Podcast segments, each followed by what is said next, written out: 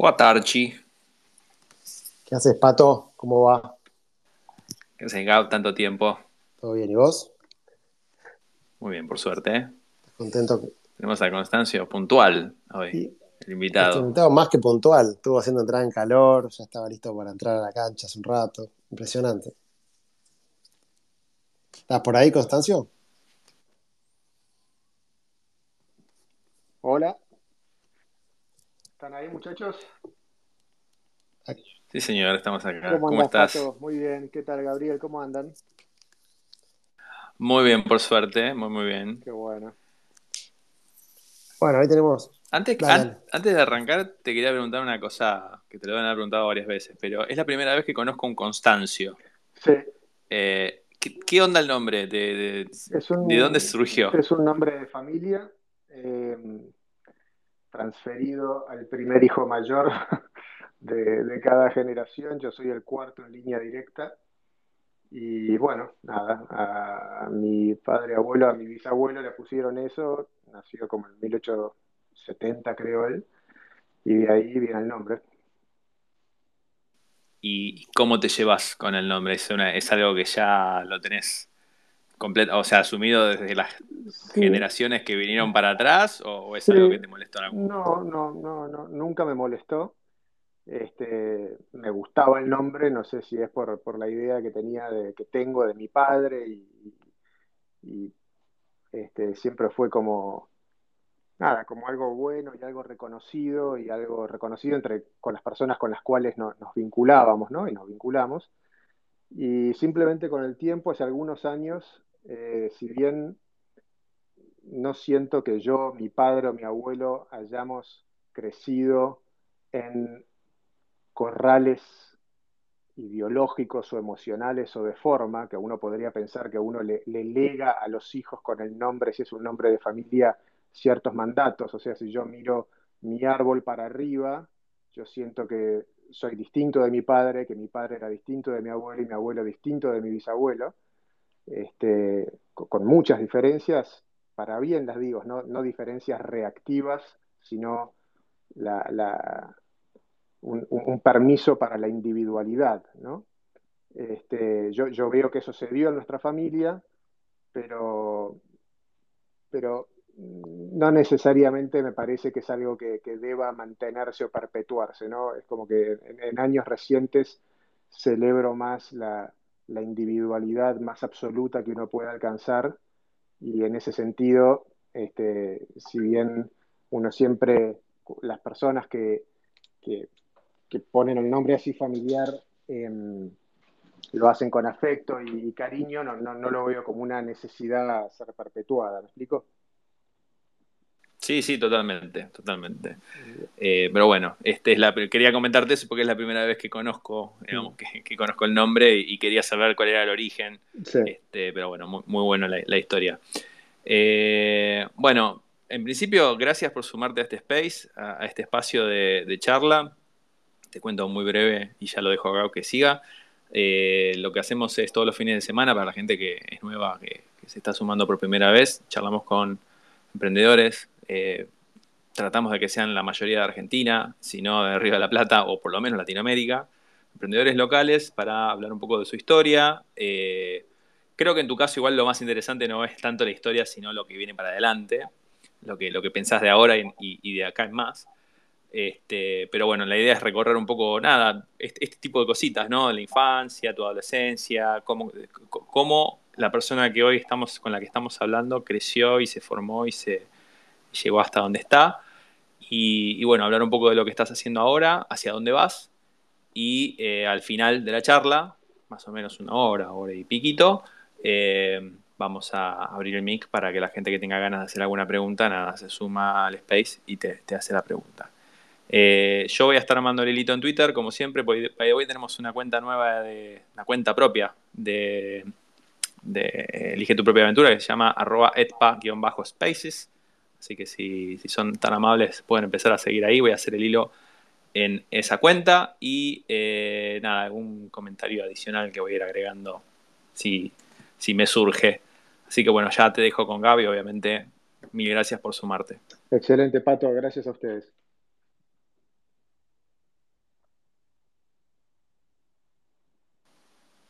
Gab, ¿estás ahí? Estoy acá, estoy acá. Bueno, nada, pequeña introducción de Constancio. Eh, yo, digamos, en el, me acuerdo, estaba en el secundario y a la mañana me despertaba temprano y antes de desayunar leía el diario, cosa bastante de nerd, la suplemento de economía sobre todo. Y me acuerdo como si fuese hoy cuando abrí, el día, eh, abrí la puerta, estaba el diario en papel, en ese momento internet no era lo que soy, y vi en la tapa que se había vendido esta compañía Patagon y la verdad que fue tremendo. Y, toda la gente del secundario, de la ORT, eh, mis amigos más grandes, mis cuñados, todos empezando a hablar de internet y se armó todo un, frenesí, por lo menos en, la comunidad que yo estaba, hasta me puse a participar de un proyecto, bueno, fue una locura total.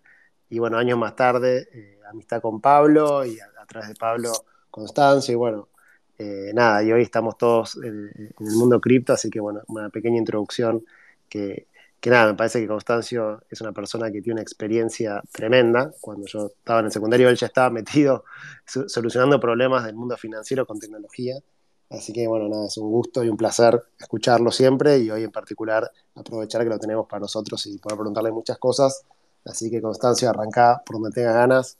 Eh, la idea es contarle un poco a la gente de dónde venís, cómo te involucraste en la tecnología, con la parte financiera en particular, me parece que es muy interesante tu, toda tu experiencia Pata o Wimba, lo quieras contar. Y ahora, obviamente, con lo que es cripto, vamos más mirando para adelante, pero ¿cómo llegaste hasta acá? Sería como la primera pregunta. Bueno, gracias, Gabriel, por, las palabras de introducción. Eh, Patagon, que es puntualmente por, lo que vos preguntás o, traes ahora esta introducción, eh, nació cuando yo ya estaba en la facultad. Eh, yo estudié Administración de Empresas en la Universidad de San Andrés Allí lo conocí a Wences. Eh, no estábamos en, el mismo año, pero algunas materias compartíamos porque tanto él como yo, por distintos motivos, no, veníamos siguiendo el currículum formal de materias, sino que era medio salpicado por materias que no habíamos aprobado y estábamos repitiendo o no nos daba un, semestre para hacer las materias de manera ordenada. Eh, la verdad que enganchamos enseguida en, en los intereses que teníamos Em, recuerdo que en, la biblioteca de la universidad, como en tantas bibliotecas, había suscripciones a revistas de papel en la época, que llegaban mensualmente o cuatrimestralmente. La mayoría de los alumnos de la universidad estaban muy volcados al interés de la economía, eh, entonces se iban a, revistas propias como The Economist o, u otras de ese tenor, y había dos o tres revistas que eran más sobre el mundo del emprendedorismo. Había una revista editada en el Silicon Valley que se llamaba Startup Magazine, em, que no sé cómo, porque eh, estaba, la universidad estaba suscripta a esa revista, me parece hoy recordándolo muy curioso porque era una revista de, poca tirada y muy de nicho, ¿no? Pero estaba... ¿Era la revista de Jason Calacanis, puede ser esa? Puede ser, no, no lo sé, no, no recuerdo puntualmente el editor, pero era esa y otra que se llamaba Red Herring. Eran como revistas muy este, prominentes en, el Silicon Valley e insólitamente llegaban a, la, biblioteca de la universidad. Entonces, yo la verdad que tengo una recolección ya de muchos años de todo esto, ¿no? Fíjate que hoy a la mañana estaba pensando en anticipación a, a este programa, todos estos eventos sucedieron hace 24 años. O sea, si cualquiera de nosotros trata de acordarse con precisión cosas que, sucedieron hace 24 años, es posible que, algunas cosas objetivamente sean como uno las recuerda y otras que sean construcciones con las cuales con las uno se explica las cosas que iban sucediendo, ¿no? Y hago este pequeño disclaimer porque siempre hay un, margen de, de, sensibilidad cuando uno como fundador o cofundador recuerda el, camino de, las empresas o los proyectos, porque cuando vieron más personas en ese proceso de creación, eh, esto, uno debe tener claro y para mí mencionar que lo que uno describe es la recolección que tiene uno, ¿no? y, es posible, casi seguro, que otras personas que hayan participado en la creación, no solo Wences, o sea, siempre nosotros nos, nos identificaban como los dos confundadores, pero la realidad es que desde el momento cero estuvieron sus dos hermanas también involucradas, María Casares y Azul Casares. Y desde el momento cero más uno estuvo su primo hermano Martín Lanús, que fue el primer diseñador del primer sitio web. y enseguida después este, otro programador llamado Aníbal Borra. Entonces, si nosotros tuviéramos que pensar, o sea, realmente quiénes fundaron esta empresa, habría que decir, bueno, ¿hasta qué fecha eh, querés que te cuente las personas que estábamos en la oficina? Porque muy desde el inicio, como te digo, estaban las hermanas de Wences y el primo de Wences y, las chicas Martín Lanús. Entonces, cada uno de nosotros puede tener eh, subjetivamente una, una, recolección no idéntica a la que yo tengo. ¿no? Yo, yo voy a contar la, la, que mejor recuerdo. Este, arrancamos entonces, eh, coincidimos con Wences en, la biblioteca de la universidad yendo a buscar las mismas revistas que nadie más agarraba. O sea, ni Wences ni yo íbamos a ir a buscar The Economist o, revistas, si querés, más de establishment. Y los únicos que íbamos a, agarrar estas revistas del, al margen de lo que estaba considerado encumbrado en la Universidad de San Andrés, estaba considerado encumbrado publicaciones de renombre internacional y nosotros íbamos a buscar las del margen que nadie más agarraba. Este, y, posiblemente en, alguno de esos momentos en donde tanto él como yo pensábamos individualmente que éramos el único que iba a buscar esa revista, en algún momento habrá llegado él y la tenía yo en la mano, o habré llegado yo y le estaba hojeando él, y seguramente la primera sensación fue que alguien estaba tocando mi revista, este, y en realidad, bueno, luego e, enseguida pasamos a, identificar todos los intereses en común que, que teníamos y, empezamos a pasar tiempo juntos y a, visualizar y a, soñar y a definir los caminos hacia donde queríamos ir, aunque no era un camino conjunto. Este, eh, vos, ahí en el Discord nos tiraron una pregunta sobre el tema de las tapitas que tu papá hacía de las bebidas, ¿puede ser? Vos venís de una familia de emprendedores, cómo es tu historia previa a todo esto? se ve que en este mundo ya no hay privacidad. sí, efectivamente. efectivamente. y bueno, o sea, acá hacemos, hacemos la tarea acá con sí, ya veo, ya veo, muy bien. Sí, este, efectivamente. Em, yo tenía un camino propio que, no incluía a Wences, y Wences tenía un camino propio en donde yo no participaba, más allá del de el intercambio este, de, problemáticas o, de cosas no resueltas que compartíamos con el otro, porque nos interesaba la mirada del otro sobre las problemáticas que cada uno de nosotros de manera independiente y paralela íbamos teniendo. Wences, antes de Patagón, había iniciado el primer proveedor de Internet en Argentina, retail, llamado Internet Argentina, y yo, ahí como mencionás, eh, intentaba comercializar inventos patentados de mi padre. Mi padre toda su vida se dedicó a la actividad inmobiliaria con mi madre, los dos trabajaban juntos, y en paralelo diseñaba distintas cosas no necesariamente correlacionadas entre sí, hacía, armaba el, contenido y lo describía en formato de patente norteamericana, presentaba la patente y se las otorgaban y salían las patentes y se aprobaban y se aprobaban. De hecho, muchos años después, yo estando viviendo en Estados Unidos en el año 2012, me escribe un profesor de Harvard eh, diciendo que quería conectarse con Constancio Larguía. Me preguntó si yo era Constancio Larguía, le dije que sí. Me dijo que era un estudio, que estaba liderando él un estudio en Harvard acerca de la inventiva latinoamericana y que yo había aparecido en las bases de datos de la US Patent and Trademark Office, la oficina de patentamiento norteamericano, como el argentino que más patentes norteamericanas aprobadas tenía. Por supuesto no era yo, sino que es mi padre, que como les conté al principio del programa tenemos el mismo nombre. Lo, vinculé a ese profesor con mi padre y luego, bueno, continuaron su conversación. Eh, pero... Che, Wences, pero digo... Constancio, Constancio. El, el hablé, hablé con Wences hace un tiempo y, bueno, hay varios preguntan por él en Twitter y creo que está un poco borrado, así que por lo menos tenemos a vos la otra versión de la historia y los dos creo que saben mucho de finanzas y de cripto, así que... Eh, no, digo, ah, eh, con la parte de Patagon, digamos, sin entrar en todos los detalles, pues fue hace muchísimo tiempo y, creo que los que están acá no sé cuántos se acuerdan de todo eso. Eh, si querés contar en resumen todos los aprendizajes de, eso y tu relación con, el sistema financiero de aquel momento, ¿no? Porque vos pensabas en ese momento que se podía hacer algo que no pase por los bancos. O sea, ¿cómo, era tu cabeza en ese momento respecto al problema que querían resolver y con la tecnología disponible, cómo la querían resolver? Y versus hoy, que obviamente creo que pensás literalmente opuesto quizá, ¿no? Nos contarás ahora. Sí, en ese momento todavía nosotros no teníamos, y no sé si alguien lo tenía de manera muy activa, los principios de descentralización que tenemos hoy. O sea, nosotros no, estábamos en, poder divisar o construir en base a eso, sino que lo que queríamos hacer era hacer algo migrado a la Internet 1.0.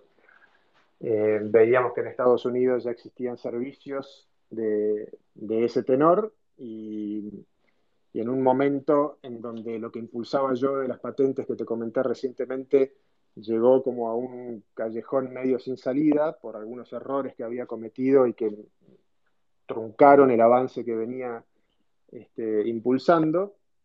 Eh, Wences también estaba medio desanimado de, todo el impulso hasta el momento sin, sin, mayores logros en base a lo que él tenía como objetivos eh, y estaba frustrado por eso, medio sin saber qué hacer con su proyecto y, quedamos en unir esfuerzos detrás del proyecto visualizado por él, que era el de Patagón.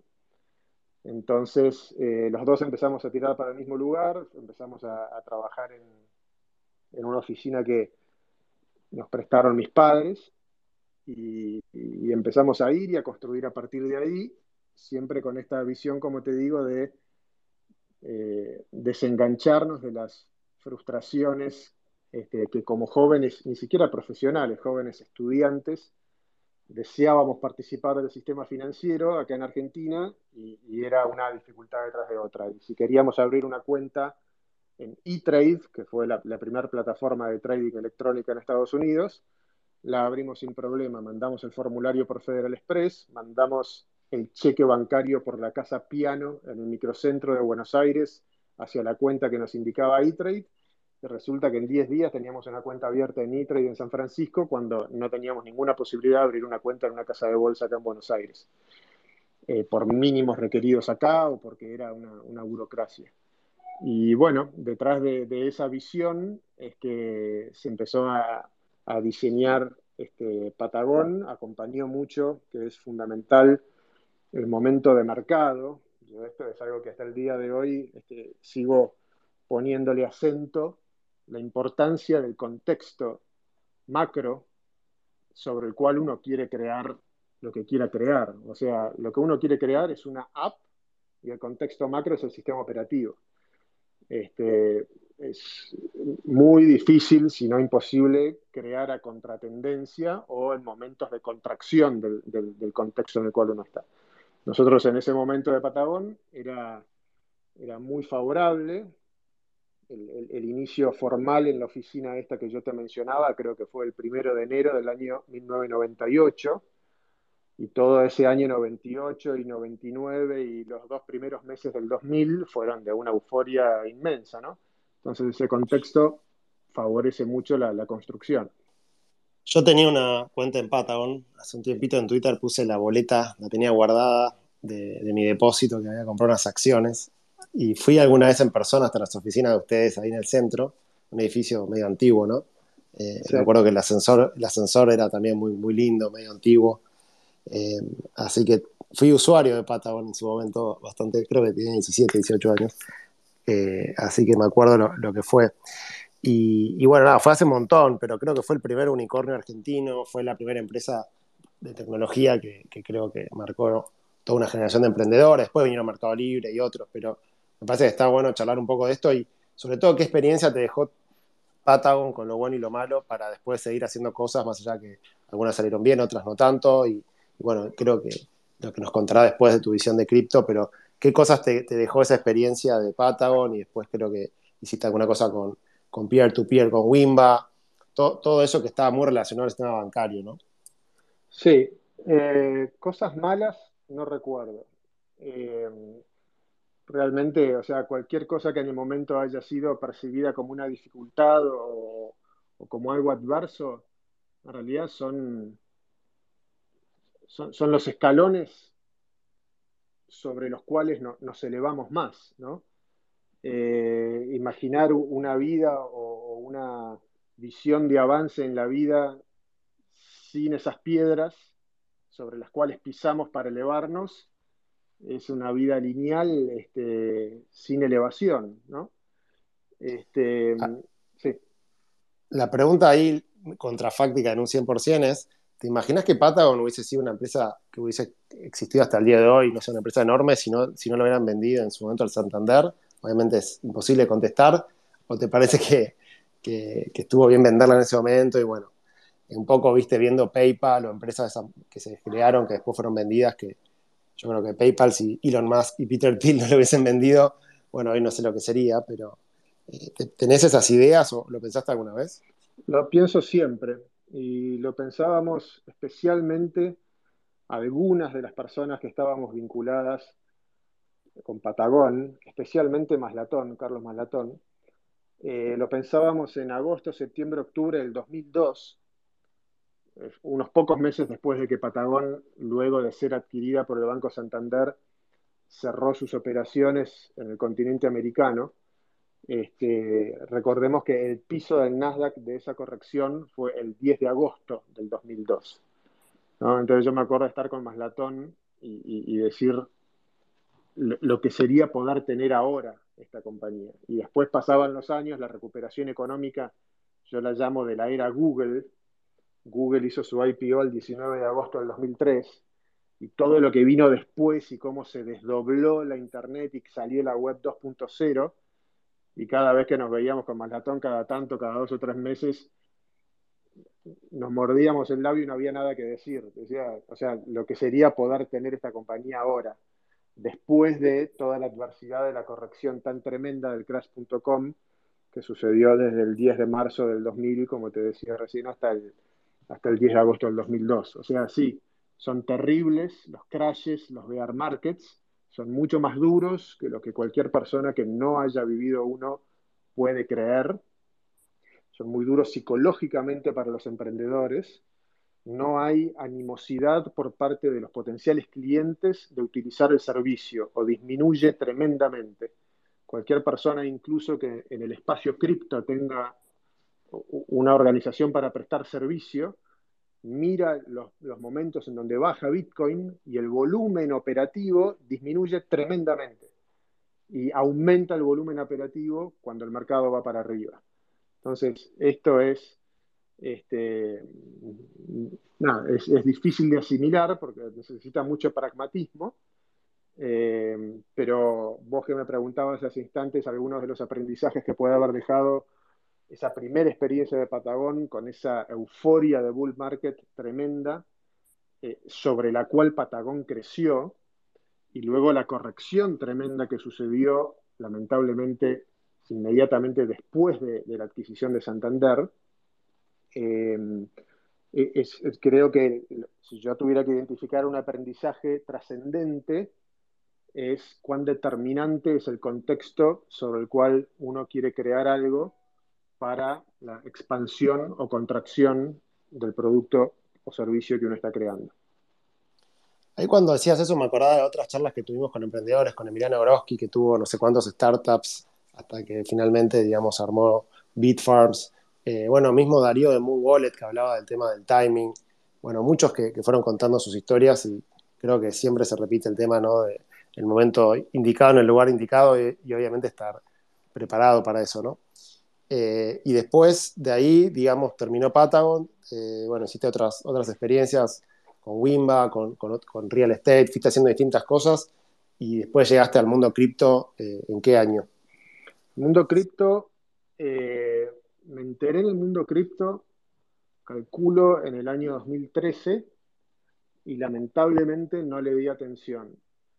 Em, porque em, salió un, enfoque mental mío en extremo fundamental, de análisis fundamental, en el cual yo suponía que una moneda que tuviera tanta volatilidad no iba a poder ser adoptada para el comercio. Porque, ¿no? imagínate, una empresa que tenga pagos a 30 días o cobros a 30 días, o sea, o te haces rico o te tira la banquina la volatilidad. Y, con ese pensamiento tan básico, cuanto más tiempo pasa, más bronca me da haberlo enfocado de esa manera, este, desestimé eso. Y la verdad que mi, concepción del mundo no estaba lista para incorporar los valores intrínsecos a la descentralización, a, lo permissionless, a lo borderless. Yo me acuerdo de... ¿No hubo ahí, no te pudo influir Wences en ese momento? Como convenció a tantos o intentó convencerte y le decías, no, ¿para qué si yo estoy, estoy bien así? No, no, la verdad que no, no se dio esa charla de convencimiento. Yo estaba eh, cerrando en ese momento un proyecto de créditos peer-to-peer que vos mencionaste hace instantes llamado Wimba, y estaba con toda la angustia y la, la, preocupación de cerrar una empresa, ¿no? que es algo que poca gente transita y también se subestima la carga y el lastre de tener que cerrar una empresa ordenadamente. O sea, no dejar todo tirado, no dejar gente descontenta, no dejar gente que pueda hacer juicios, sino se va a cerrar con, metódicamente una empresa, es un esfuerzo intelectual y emocional tremendo. Eh, y yo estaba en ese proceso de cierre de manera ordenada de una empresa que tenía operaciones en Estados Unidos, Argentina y España en simultáneo.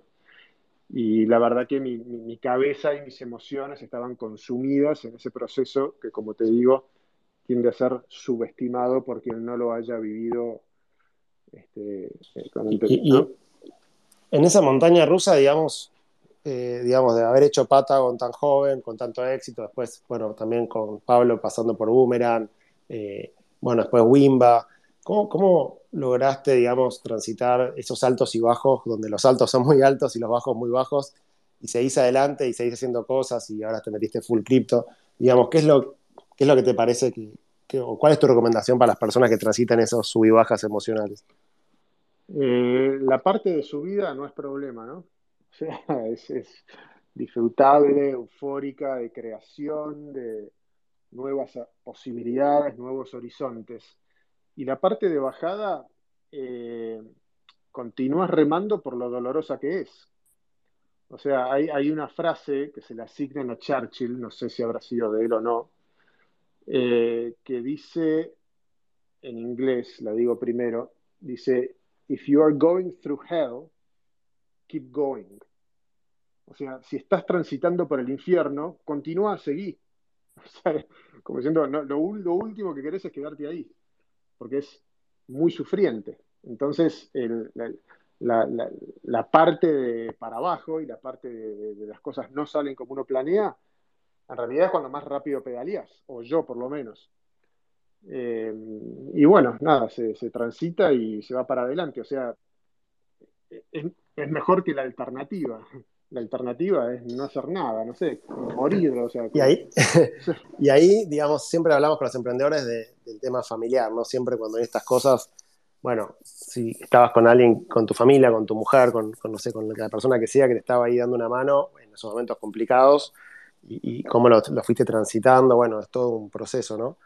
Eh, y después, bueno, como que te reinventás en otra cosa y volvés a sacar energías, no se sabe de dónde, y, avanzás en, otra, en otro proyecto. Eh, y ahí, digamos, ¿cuánto tiempo te llevó pasar de, Wimba a cripto, digamos? Eh, ¿Cuántos años fueron? Y fueron bastantes, porque te diría que yo entré a cripto recién con Ethereum en el año 2017. Eh, yo volviendo al año 2013, recuerdo haberlo visto a, a mi primo, a nuestro primo con Pablo, Diego Gutiérrez Aldívar, hablando por el canal de televisión de La Nación con Jorge Haley, que de hecho había sido el jefe de contenido de Patagón varios años antes. Y yo me acuerdo de verlo a Diego, que cuando Jorge, que no había entendido nada de todas las explicaciones que Diego le acababa de dar, trata de sintetizar y decirle, bueno, digo, pero si yo soy una persona normal y tengo que entender por qué tengo que usar Bitcoin, ¿por, qué le dirías vos a una persona normal de por qué tiene que usar Bitcoin? Y Diego le dijo, porque es centralizado y no depende de un emisor central.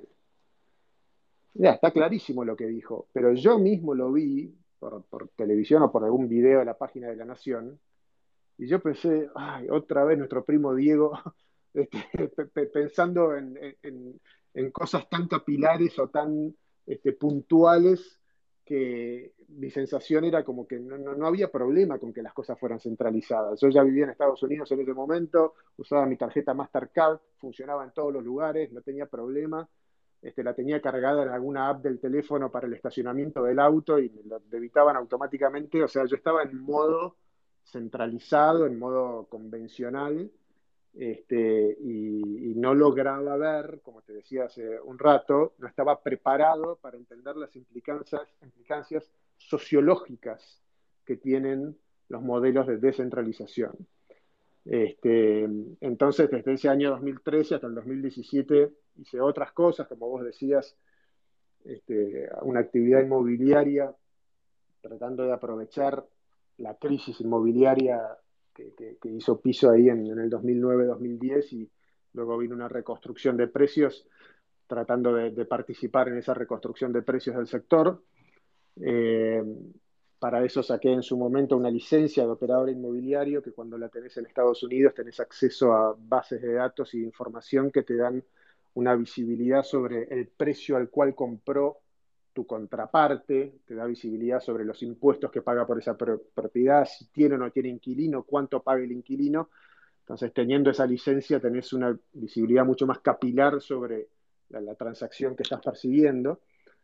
Eh, después de unos años ahí en el sector inmobiliario saqué otra licencia, o más bien dos licencias más, de Financial Advisor, que se llaman Series 7, Serie 7 y Serie, serie 66, que también te permite este, bueno, hacer muchas cosas más en el sector financiero que si no las tenés. O sea, te permite correrte del rincón del consumidor retail y acceder a una cantidad de información y herramientas que aunque vos hagas cosas para vos mismo o eventualmente para terceros, lo haces con un nivel de, profundidad y de contundencia mucho mayor que si no tenés esas licencias que te permiten acceder a distintas herramientas y tener, como te decía, visibilidades que no tenés sin las licencias. ¿no?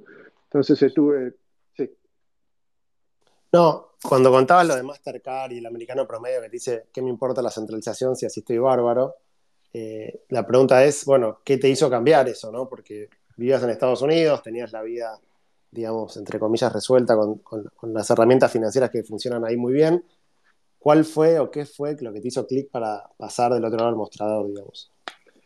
Em, y poco a poco, cuando en el 2017 decidí asomarme al espacio, eh, uno empieza a hacer su research y a tratar de comprender más de qué se trata y, con Bitcoin pasa eso, ¿no? Vos más sabés y más adicto sos. Más sabés y menos podés vivir sin eso.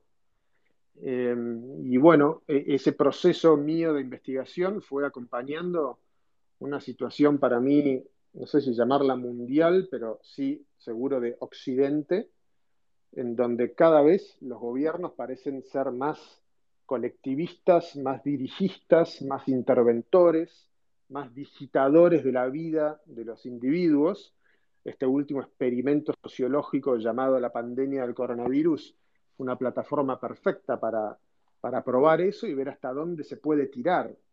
Digamos, ahora finalmente se está aflojando con el tema y está siendo desplazado por otras temáticas coyunturales de mayor relevancia, pero no tengas ninguna duda de que, no sé si en meses, pero seguro en, menos de un par de años, va a volver otro esfuerzo colectivizante, otro esfuerzo dirigista, otro esfuerzo metedor de miedo.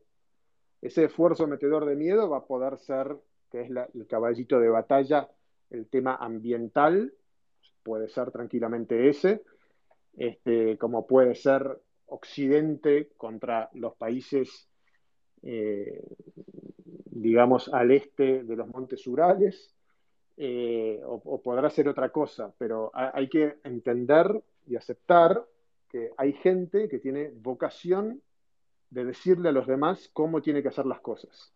Gente que tiene la vocación, lo siente, y, no, no, no, lo hacen desde el malvado de la película. Ellos creen que le hacen bien a la humanidad dirigiendo, diciendo, los expertos dicen, el comité dice, este, y bueno, eh, eh, eh, yo viendo eso, teniendo esas sensaciones, la herramienta de Bitcoin y todo lo que subyace me, abre un horizonte de posibilidades hacia donde yo quiero aportar mis esfuerzos para lo más posible que, ir hacia allá.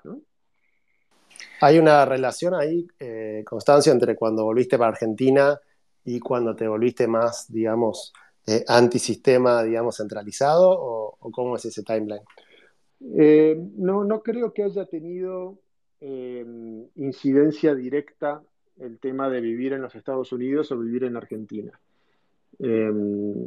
Ambos países tienen, este, tienen líneas de pensamiento y de acción política eh, a favor del colectivismo y el dirigismo y el temor social a gran escala, y también tienen líneas de pensamiento, políticas y operacionales para favorecer las libertades del individuo, que son con las cuales me alineo yo.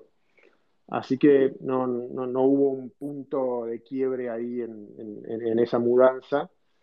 Eh, Pero, digamos, si tenés que explicarle a alguien cómo puede ser que el pibe que inventó, digamos, o arrancó con el banco digital más grande en América Latina, cientos de millones de dólares a Santander, después Wimba, peer-to-peer, también un proyecto gigante, ahora hablas con él y te dice, exactamente lo contrario.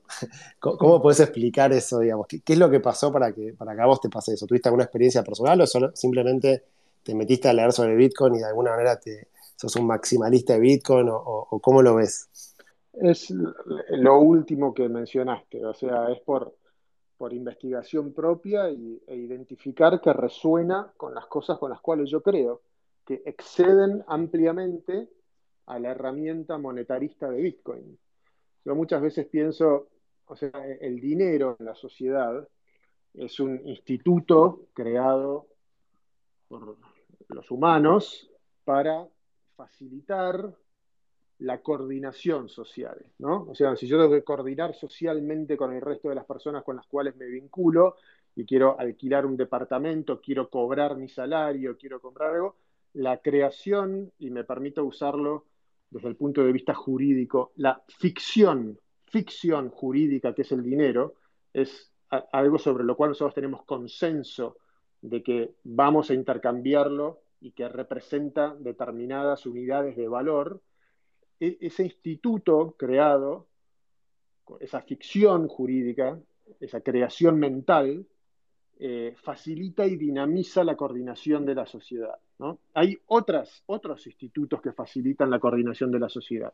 Por ejemplo, el idioma. ¿no? Nosotros estamos de acuerdo y coordinamos que determinados sonidos que salgan de nuestra boca van a significar determinadas cosas. Si no tuviéramos esa coordinación, esa ficción de que tal sonido representa tal cosa, estaríamos comunicándonos en base a sonidos que emulen lo que nosotros queremos obtener. Entonces, para decir perro, ladraríamos. Para decir comida, nos pondríamos la mano en la boca y haríamos un sonido gutural, por así llamarlo. Entonces, el idioma es otra ficción, otra construcción de la sociedad, a la par del dinero. Esto sería un poco la, teoría de Harari, ¿no? De que los humanos para coordinarnos nos inventamos cosas, nos ponemos de acuerdo y, el dinero es la mayor invención. Exactamente. Y, dice, intenta que un mono te dé una banana dándole un billete de 100 dólares y te va a decir, ¿estás loco? ¿Qué te pensás que soy humano? Extraordinario el ejemplo ese. Uno más, un ejemplo más. Una Uno más. que creamos es el, derecho, el código civil. El código civil es otra cantidad de construcciones y de ficciones eh, con las cuales nosotros acordamos y concordamos colectivamente porque facilita el modo en que nos relacionamos entre todos. Ahora, desde el punto de vista monetario, previo a Bitcoin, si vos tratás de crear un paralelismo en relación entre cuán roto está el dinero fiduciario, cuán roto está lo que es la inflación, las implicancias de la inflación, lo que es la emisión monetaria, lo que es, dicho en inglés, porque no lo sé decir en castellano, no me acuerdo ahora cómo es la palabra, rehypothecation de activos, o sea, un activo que es ofrecido en garantía en simultáneo con distintos contratos que se superponen y cuando tenés un crash, los acreedores a esa garantía se presentan todos al mismo tiempo y no hay suficiente garantía para todos. O sea, mirá cuán roto está el dinero y tratar de traspolar cuán roto está el dinero fiduciario a los otros institutos que yo te puse como analogía, el idioma y el código civil, e imagínate el caos en el cual estaríamos. O sea, ¿qué pasa si el peso argentino pasó de valer, no sé, 100 a 200, digamos, en un año, a ojo? ¿Qué pasaría si en un año vos duplicás la cantidad de palabras que se aceptan en un idioma? O, o también si la recortás a la mitad. O sea, ¿qué pasa si devalúas el idioma en un 50% y la mitad de las palabras de nuestro idioma no corren más? ¿Qué sucede con la coordinación social entre nosotros? Vamos a traspolar el mismo ejemplo al Código Civil. ¿Qué pasa si de prepo, de un año para el otro, la mitad de las leyes no van más, pero vos no sabes cuáles? Anda por la vida tratando de comerciar, anda por la vida tratando de hacer acuerdos de distinto tipo basados en ese código del cual el 50% desaparece de un, día para, de un año para el otro. Entonces, la, importancia de la institución dinero, nosotros como argentinos ya estamos acostumbrados a, a, vivir con este instituto flácido llamado el dinero argentino, pero hay que, ver, hay que entender en profundidad las implicancias de que ese instituto esté roto. Y para verlo con perspectiva, como te digo, imagínate cómo sería el mismo ejemplo en el idioma o en el código civil. Ahora, ahora, cuando yo leo el paper de Satoshi y más aún cuando veo las dinámicas que emergen del paper de Satoshi, que son, son realmente las cosas importantes a observar. O sea, Satoshi describe una cantidad de vectores tecnológicos o, o, o, o, conceptuales y cómo interactúan. Pero Satoshi no describe lo que emergió a partir de allí emergió en el sentido casi biológico o químico. Vos cuando tenés un, match químico en alguna situación o un match biológico, muchas veces suceden cosas más allá de lo que la simple suma de las partes hubiera indicado que podía suceder. Traído a nuestro mundo digital, esto lo llamamos network effects. O sea, si yo tengo, mañana hago una aplicación cuyo código es prácticamente idéntico al de WhatsApp, no tengo otro WhatsApp porque no tengo los network effects y todo lo que emergió de ese código original de WhatsApp. Entonces acá lo que hay que entender son, es, una cosa soft, es una cosa difícil de definir, es una cosa difícil de malear, lo que son las cosas que emergen de, de, de un sistema como es el sistema de Bitcoin. Y con esto lo que quiero decir, y con esto termino esta larga explicación para dar lugar a alguna otra pregunta que vos tengas, para nosotros mirar Bitcoin y decir que, lo único que hizo fue es arreglar el dinero en relación a, los ejemplos de la inflación, la emisión monetaria, el rehypothecation o lo que fuere, es como decir que si alguien arreglaba el idioma, presuntamente también roto como el dinero argentino, alguien dijera, uff, qué bueno que se arregló el idioma, esto va a ser un boom para la industria de la poesía. Los poetas van a estar felices. ¿Qué cantidad de nuevos sinónimos ahora podemos utilizar? ¿Qué, qué tranquilidad tener claridad sobre la sintaxis y la gramática? Hay que invertir en librerías. No, no. Se arregló el idioma y las implicancias en la sociedad son inmensas, gigantes, mucho más que el vertical de la poesía y las librerías porque el idioma es un instituto que excede ampliamente lo que es la utilización específica para un libro de poesía.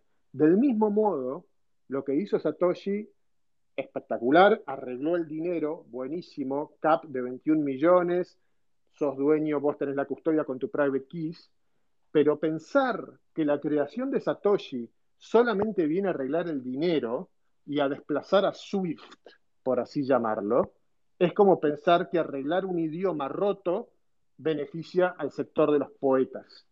O sea, lo que vino a hacer Satoshi con sus principios de descentralización, soberanía del individuo, custodia de tus activos, anonimato, anonimato, esto que hemos perdido después del Patriot Act de las Torres Gemelas en el año 2001 por George W. Bush, en donde de manera totalmente infundada se avanzó sobre las libertades de los individuos, ya los individuos no teniendo libertad sobre sus dineros y sus cuentas bancarias y anonimato, sino diciendo todos adentro del corral y dejo salir con permisos especiales.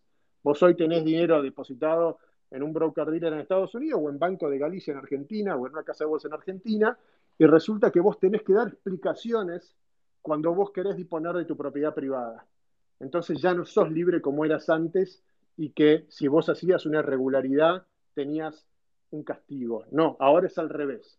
Todos adentro del corral bajo presunción de lavado de dinero y financiación de terroristas, porque ese es el título de la ley, financiación del terrorismo, y dejo salir del corral uno por uno en base si aprueban el checklist de permisos que yo otorgo. Entonces, en ese mundo vivimos hace 21 años, después del Patriot Act, y lo que hizo Satoshi impacta de punta sobre estos esfuerzos totalitarios. De punta impacta. No solamente para el dinero, no solamente porque vos podés mover tus bitcoins más fácilmente que tu, cash en Banco de Galicia, sino porque le da un respiro, una línea de oxígeno y, y una plataforma sobre la cual crear y construir a todas aquellas personas que se den cuenta que la creación de Satoshi es mucho más que el dinero, sino que es, tiene impactos sociológicos inmensos, igual que en mi ejemplo anterior, la, arreglar el idioma, hipotéticamente, tiene mucho más impacto que solamente para el vertical de los poetas. Bueno, impresionante. No, no te quise interrumpir porque había una construcción bastante filosófica e interesante, donde te fuiste metiendo por distintos lugares, mucho más que Bitcoin en particular. Mientras que hablabas, pensaba, ¿no? Si un tipo como vos le llevó desde el 2009 hasta el 2017 convencerse de que esto es así, bueno, ¿cuánto faltaría para que la mayoría de las personas que por ahí no tienen tu experiencia y, bueno, las, cosas que viviste, que entiendan o que compartan lo que vos crees ahora? ¿Te parece que con la pandemia y con todo esto que está pasando, la adopción de Bitcoin y de cripto en general va, a ir mucho más rápido? ¿Cómo es eso? ¿Cómo te imaginas el futuro eh, fiat cripto, por ejemplo? Yo, bueno, gracias por tus palabras y apreciaciones. Eh, yo hoy, existiendo el mundo descentralizado y siendo imposible de destruir, ya es imposible de destruir el mundo descentralizado, igual aunque potencialmente vos me pudieras apagar hoy todos los nodos y todos los mineros de Bitcoin y Ethereum y todas las cripto, ya existe en nuestras mentes.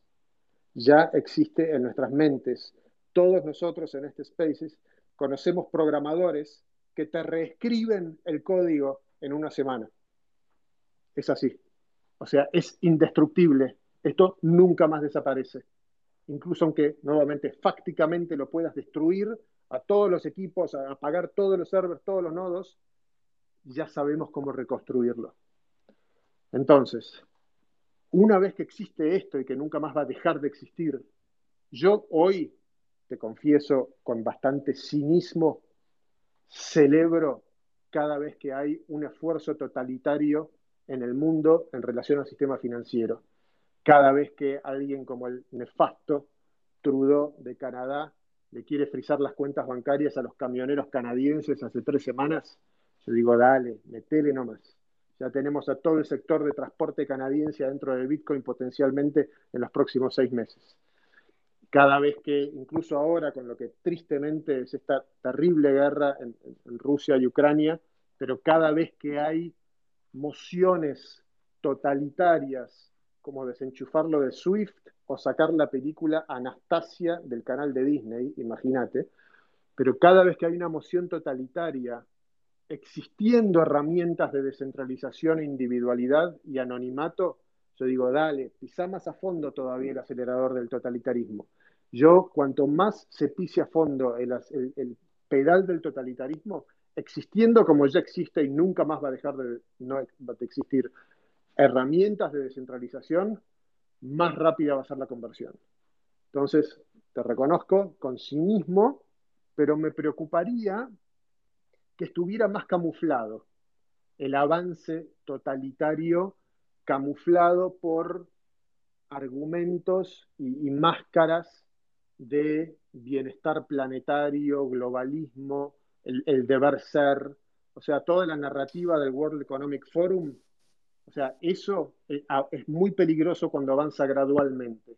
De hecho, el socialismo del cual John Maynard Keynes era un abanderado importante, eh, si vos vas a Inglaterra, a la universidad donde enseñaba Keynes, y hay todo, todo un, ala eh, eh, alrededor de su creación, el slogan, el, el moto es gradualmente, y es una tortuga. O sea, ese es el símbolo del socialismo keynesiano, es gradualmente. Son objetivos similares al comunismo, pero sin el accionar político militar, sin la violencia. Por eso Maslatón, viste que en los últimos meses, o, a veces decía, como decía, eh, marxista no leninista en muchas, muchas publicaciones. O sea, el no leninismo es la no violencia física, la no guerra, la no campo de concentración. Pero hay un marxismo este, que, es lo que conocemos como socialismo, que es el avance gradual, lento, sobre la libertad de los individuos bajo misiones integradoras del planeta, todos juntos en contra de un enemigo determinado. Y, eso me preocuparía más que el accionar más violento, más, más confrontacional, como fue el de en Canadá, el frisamiento de las cuentas bancarias, o ahora el tema SWIFT con Rusia. Yo prefiero lo confrontacional porque se pone en evidencia de manera mucho más contundente que el avance gradual sobre las libertades individuales. Escuchando un poco lo que decís vos y lo citás a Maslatón, y obviamente lo hemos escuchado a, Wences, no tanto ahora, pero en su momento con Bitcoin, parecería ser que el Patagon Mafia ahora es eh, Bitcoin maximalistas y, están totalmente en contra de por ahí el Patagon que habían hecho en su momento, porque ahora existe otra, otra tecnología. Digo, pregunta, ¿vos crees que va a convivir fiat y cripto por muchos años? ¿Te parece que de acá a 20, 50, 100 años va a ser todo cripto? ¿Cómo ves el futuro en ese sentido? Yo creo que va a convivir muchos años, más de una década, cripto con fiat y celebro que así sea. Igual que celebro que haya mucho fiat y mucho cripto distinto. Eh, un síndrome del revolucionario que hay que tratar de evitar, yo lo llamo, con palabras mías, el síndrome de Fidel Castro. El síndrome de Fidel Castro, tratando de combatir a lo que él llamaba el dictador Batista, es ser un revolucionario, o sea, meterse en el sistema por un ángulo inesperado, ser el innovador y el creativo del esquema, si querés, militar de tradición que representaba Batista, todo para qué? Para que cuando llega al poder ese revolucionario, él es el autoritario. Porque cuando un revolucionario llega al poder, ¿qué hace con los otros creativos que vienen debajo de él proponiendo ángulos distintos?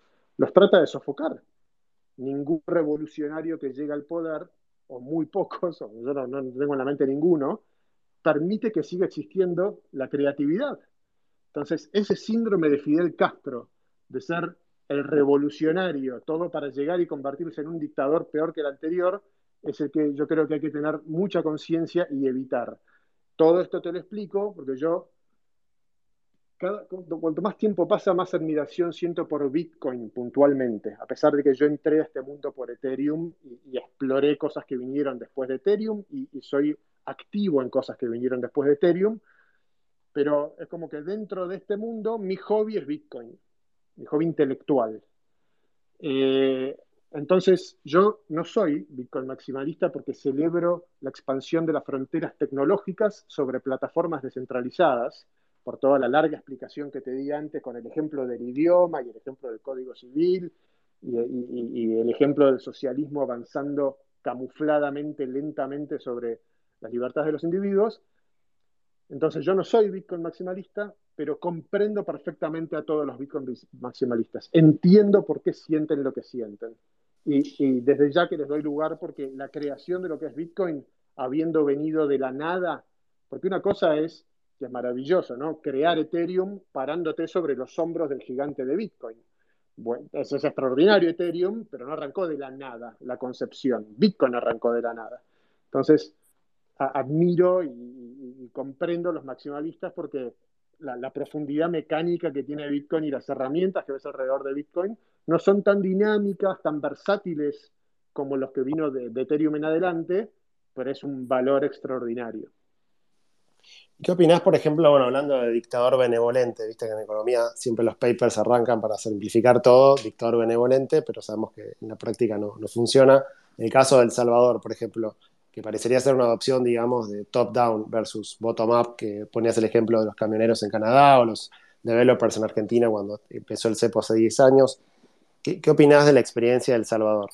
Mira, eh, esto que vos me preguntás a nivel estructural y nacional, digamos, yo tengo el, mismo pensamiento que tengo sobre, sobre muchos proyectos en el mundo cripto que quizá no son puristas en el sentido de todas las concepciones que, que, trajo a nuestra atención Satoshi, no son puristas, no son anónimos o no son enteramente descentralizados.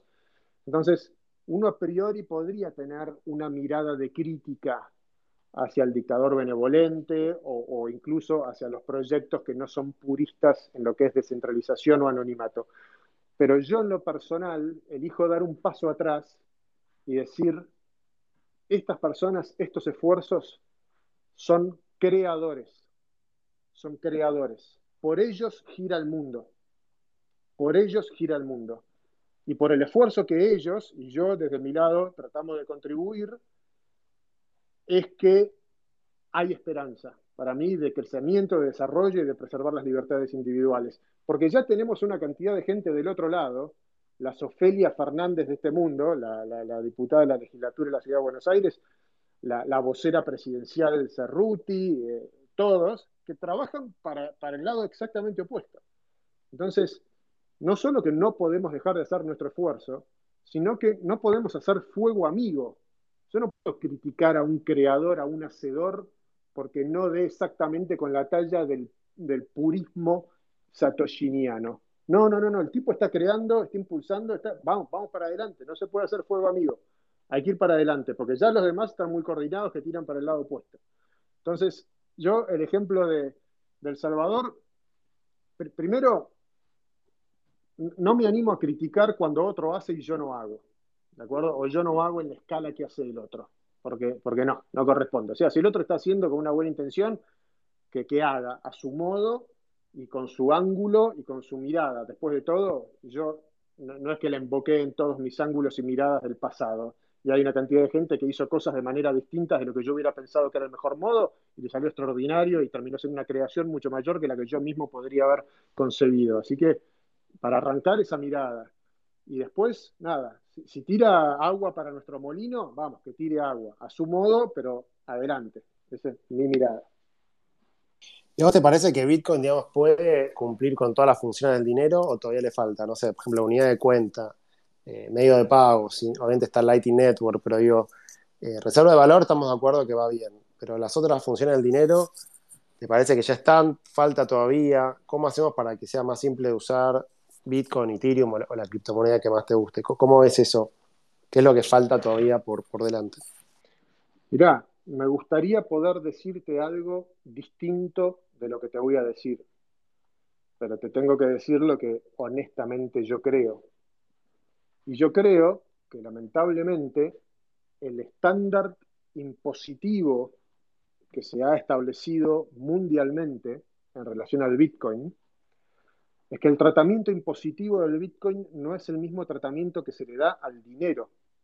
El tratamiento impositivo del Bitcoin es un tratamiento impositivo similar al que se le da a la propiedad, a las acciones de Apple, a una inversión de real estate o a cualquier otro bien, es un activo el Bitcoin, o mejor dicho, ha quedado arrinconado en el rincón de ser de tener un tratamiento impositivo como un activo y no en el rincón del tratamiento impositivo del dinero. Yo ya sé que todos, todos ustedes se deben estar mirando, chateando, diciendo como impositivo, por Dios, no, yo ya, ya, sé que es anónimo, ya sé que hay, hay una cantidad de, de cualidades este, fantásticas del Bitcoin. Ahora, el hecho de que Estados Unidos y Europa le den tratamiento impositivo de activo y no dinero, hace que cada vez que yo pague con Bitcoin, tenga que hacer una declaración impositiva en la cual tengo que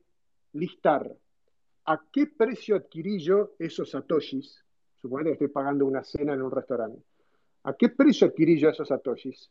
¿A qué precio dispuse de ellos al momento de pagar con los satoshis en la cena? Ver si es un spread positivo, pagar impuesto a las ganancias por ese spread positivo, y si es un spread negativo, porque vendí, o sea, porque dispuse de esos satoshis para pagar la cena a un precio inferior a los cuales yo adquirí esos satoshis y esa UTXO específica. Voy a tener que identificar qué UTXO en mi billetera yo usé para pagar ese invoice. Y si estoy por debajo, estoy out of the money porque pagué, dispuse de esos satoshis a un precio inferior al cual los adquirí, tomarme un crédito fiscal para el año que viene. Y esto cada vez que yo utilice satoshis para pagar. Entonces, yo quisiera poder responderte algo distinto. Y yo ya sé que en esta comunidad no, tenemos los problemas de, de quizá de, oh, nada, o cada, uno elige cómo, cómo se para de, frente a su situación fiscal particular. Pero yo lo que te digo es, Estados Unidos y Europa ya tomaron esta línea impositiva. Personalmente creo que hay 0% de posibilidades de que la cambien. No solo porque cambiar una visión impositiva en Estados Unidos o en Europa, o sea, necesitas, no sé, la misma fuerza humana que se llevó para construir las pirámides a, nivel lobby y a nivel argumentación, sino que lo que es la fuente de revenue para, para estos gobiernos. O sea, ¿cómo van a, vos te pensás que van a decir, bueno, toda esta fuente de revenue potencial de cripto ahora la vamos a tratar como dinero y no va a tributar y no vas a tener que declarar cuánto valía ese dinero en comparación a otro activo cuando lo recibiste, cuánto valía cuando lo dejaste ir para utilizarlo para pagarlo y tener esa consideración de spread para ver si pagás impuesto a las ganancias, si es spread positivo o tenés un crédito fiscal si es spread negativo. Pero ponele que te lo resuelvo con una aplicación, ya sea centralizada o descentralizada, donde vos me dejas Bitcoin y yo te doy USDT, USDC o DAI, donde en ese sentido tus Bitcoin no los tocas, los dejas de colateral y pedís un préstamo en, una moneda estable. Suponete que ese problema te lo resuelvo con este hack. Digamos, ¿cómo responderías la pregunta ahora? Y yo creo que ese es exactamente el camino a tomar. Yo creo que el activo Bitcoin no se vende, primero porque es el activo más sólido cualitativamente de la historia de la humanidad. No hay activo cualitativamente tan sólido en la historia de la humanidad como un activo digital que no esté expuesto a la entropía de los activos constituidos por átomos. Si yo tengo un activo que es una propiedad inmobiliaria, esa casa o ese departamento que yo alquilo para recibir una renta se arruina cuando se oxida, este, el inquilino me lo, rompe, este, el intendente decide que va a subir el impuesto sobre ese activo para pavimentar la calle sobre la cual está, por la cual entonces el rendimiento de ese activo, luego de que yo pague ese impuesto, es menor. Entonces, los activos constituidos por átomos, en el, en el 100% de los activos constituidos por átomos, son cualitativamente inferiores a un activo digital. Y si encima Ahora tengo una. pero espera que te termino la idea. no, no, perdóname, sí, sí, seguí. y, si encima ese activo digital está en una base descentralizada, como es la de Bitcoin, y si encima la disposición de ese activo yo la controlo a través de un sistema de llaves de encriptación asimétrica, te das cuenta que no hay en el planeta, fuera de los otros productos cripto como Ethereum o lo que fuere, un activo ni remotamente cercano cualitativamente a lo que es el activo Bitcoin. No lo hay. Nada ni parecido. Entonces, respondiendo, terminando la pregunta de Gabriel, efectivamente los Bitcoin no se venden y sí se abre una línea de crédito contra una stablecoin o sea, empardada con dinero fiat, no me sirve si no está empardada con dinero fiat, tiene que estar con dinero fiat para que con la licuación del dinero fiat cada vez tenga un loan to value más saludable en mi ratio del crédito que yo pido contra el colateral del activo Bitcoin. Ahí terminé mi, pensamiento.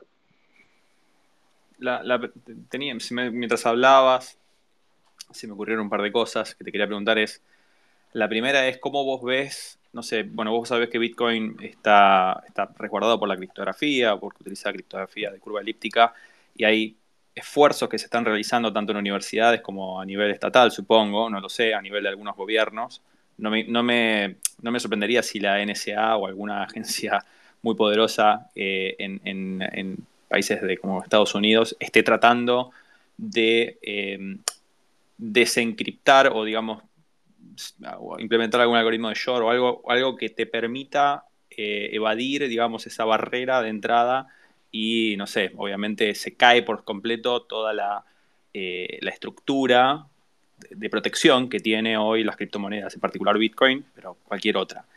Eh, ¿Eso te preocupa o directamente lo ves como que estamos muy lejos de eso? Mira, lo que yo creo en base a lo que he estudiado de sistemas de encriptación, que obviamente no tiene la profundidad que podría comprender una persona que tenga un background en matemática, que yo no lo tengo, simplemente es lo que he estudiado por sistemas de divulgación. Eh, primero ya, ya se va sabiendo cuánto tiempo va, a continuar siendo robusto un sistema de encriptación. En general, quienes están en el tema tienen un horizonte. Y después, eh, si, el esfuerzo de desencriptación o de,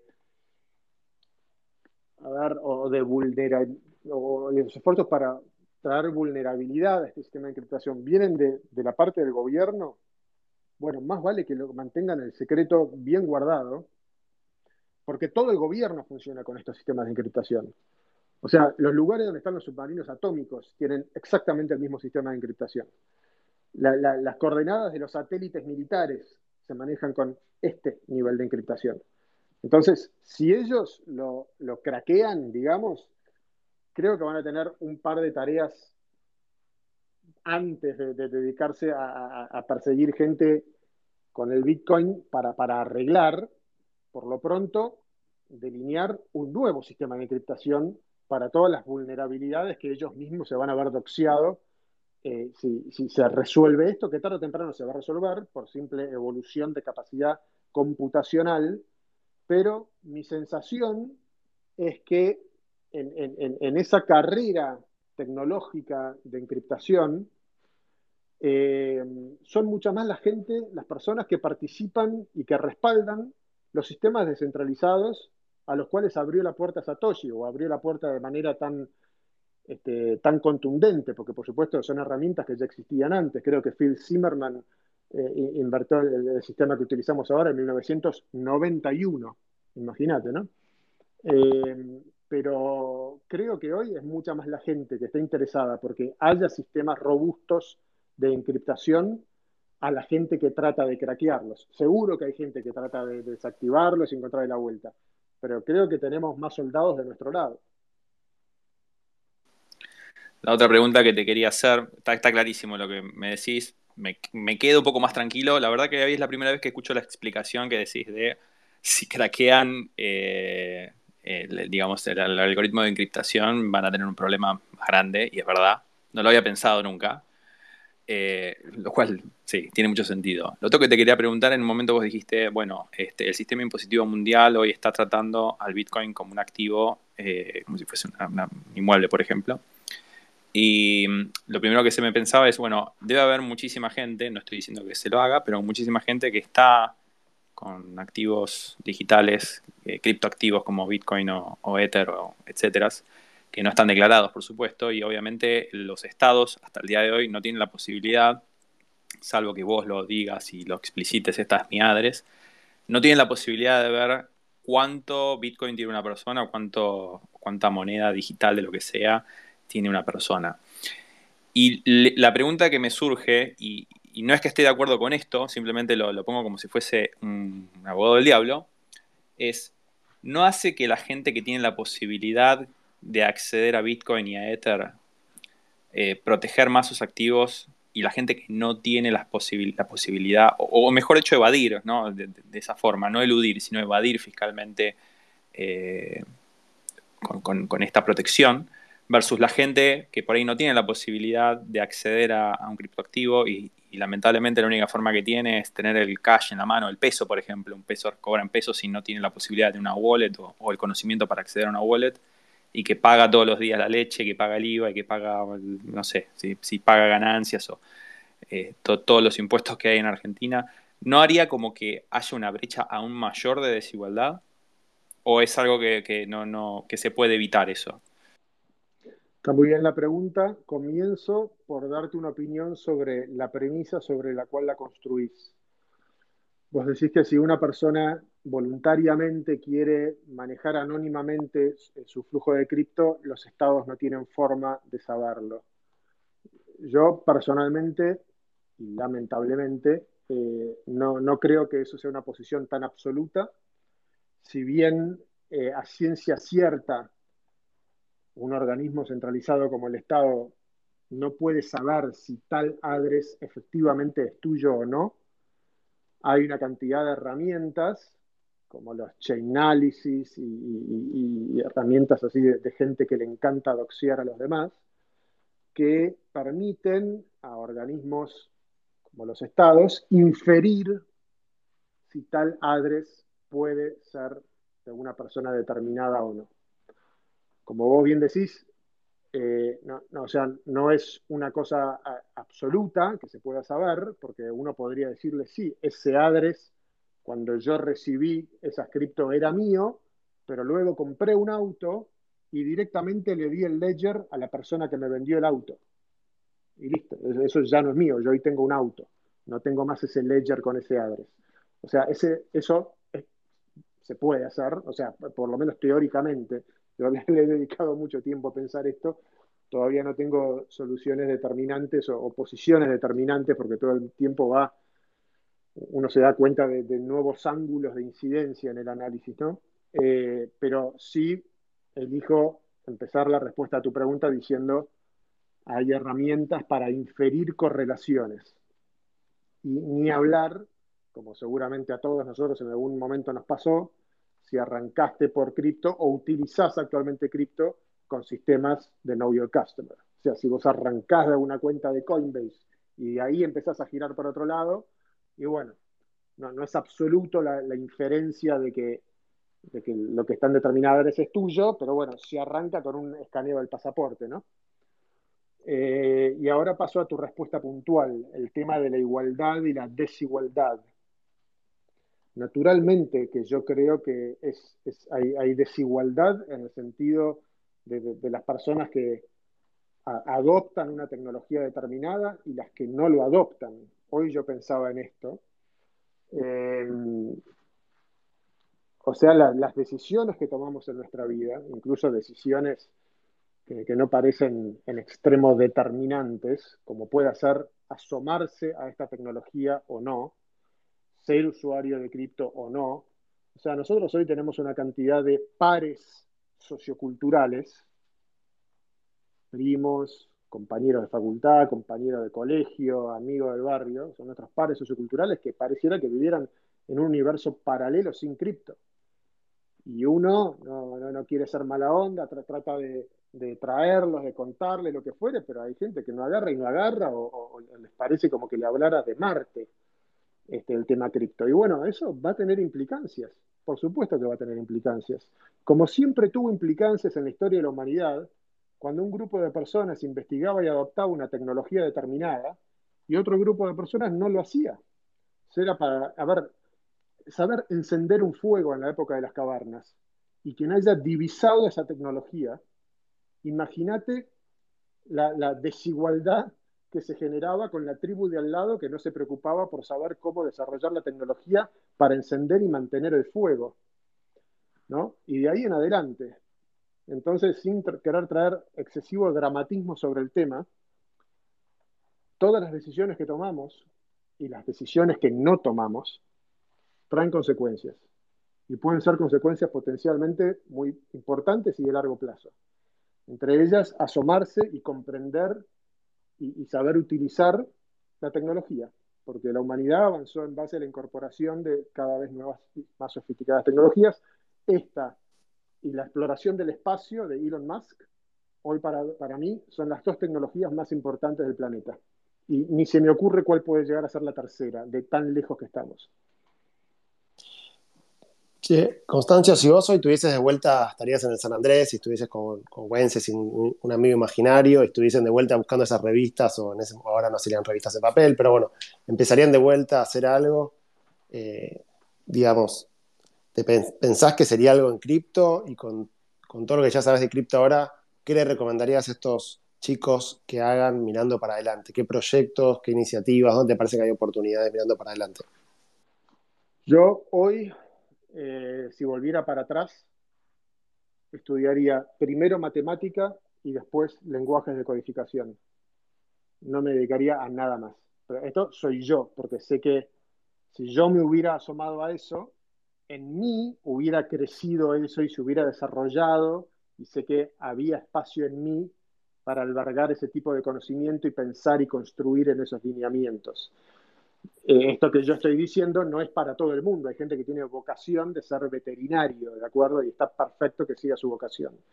Este, yo hoy, si fuera para atrás, como te digo, sería matemática, que hoy recién, hace, hace uno o dos años, a mis 47 años ahora, terminé de, o sea, tengo un ángulo del entendimiento de lo que es la matemática, que es un ángulo posible, observación y modelización de la creación.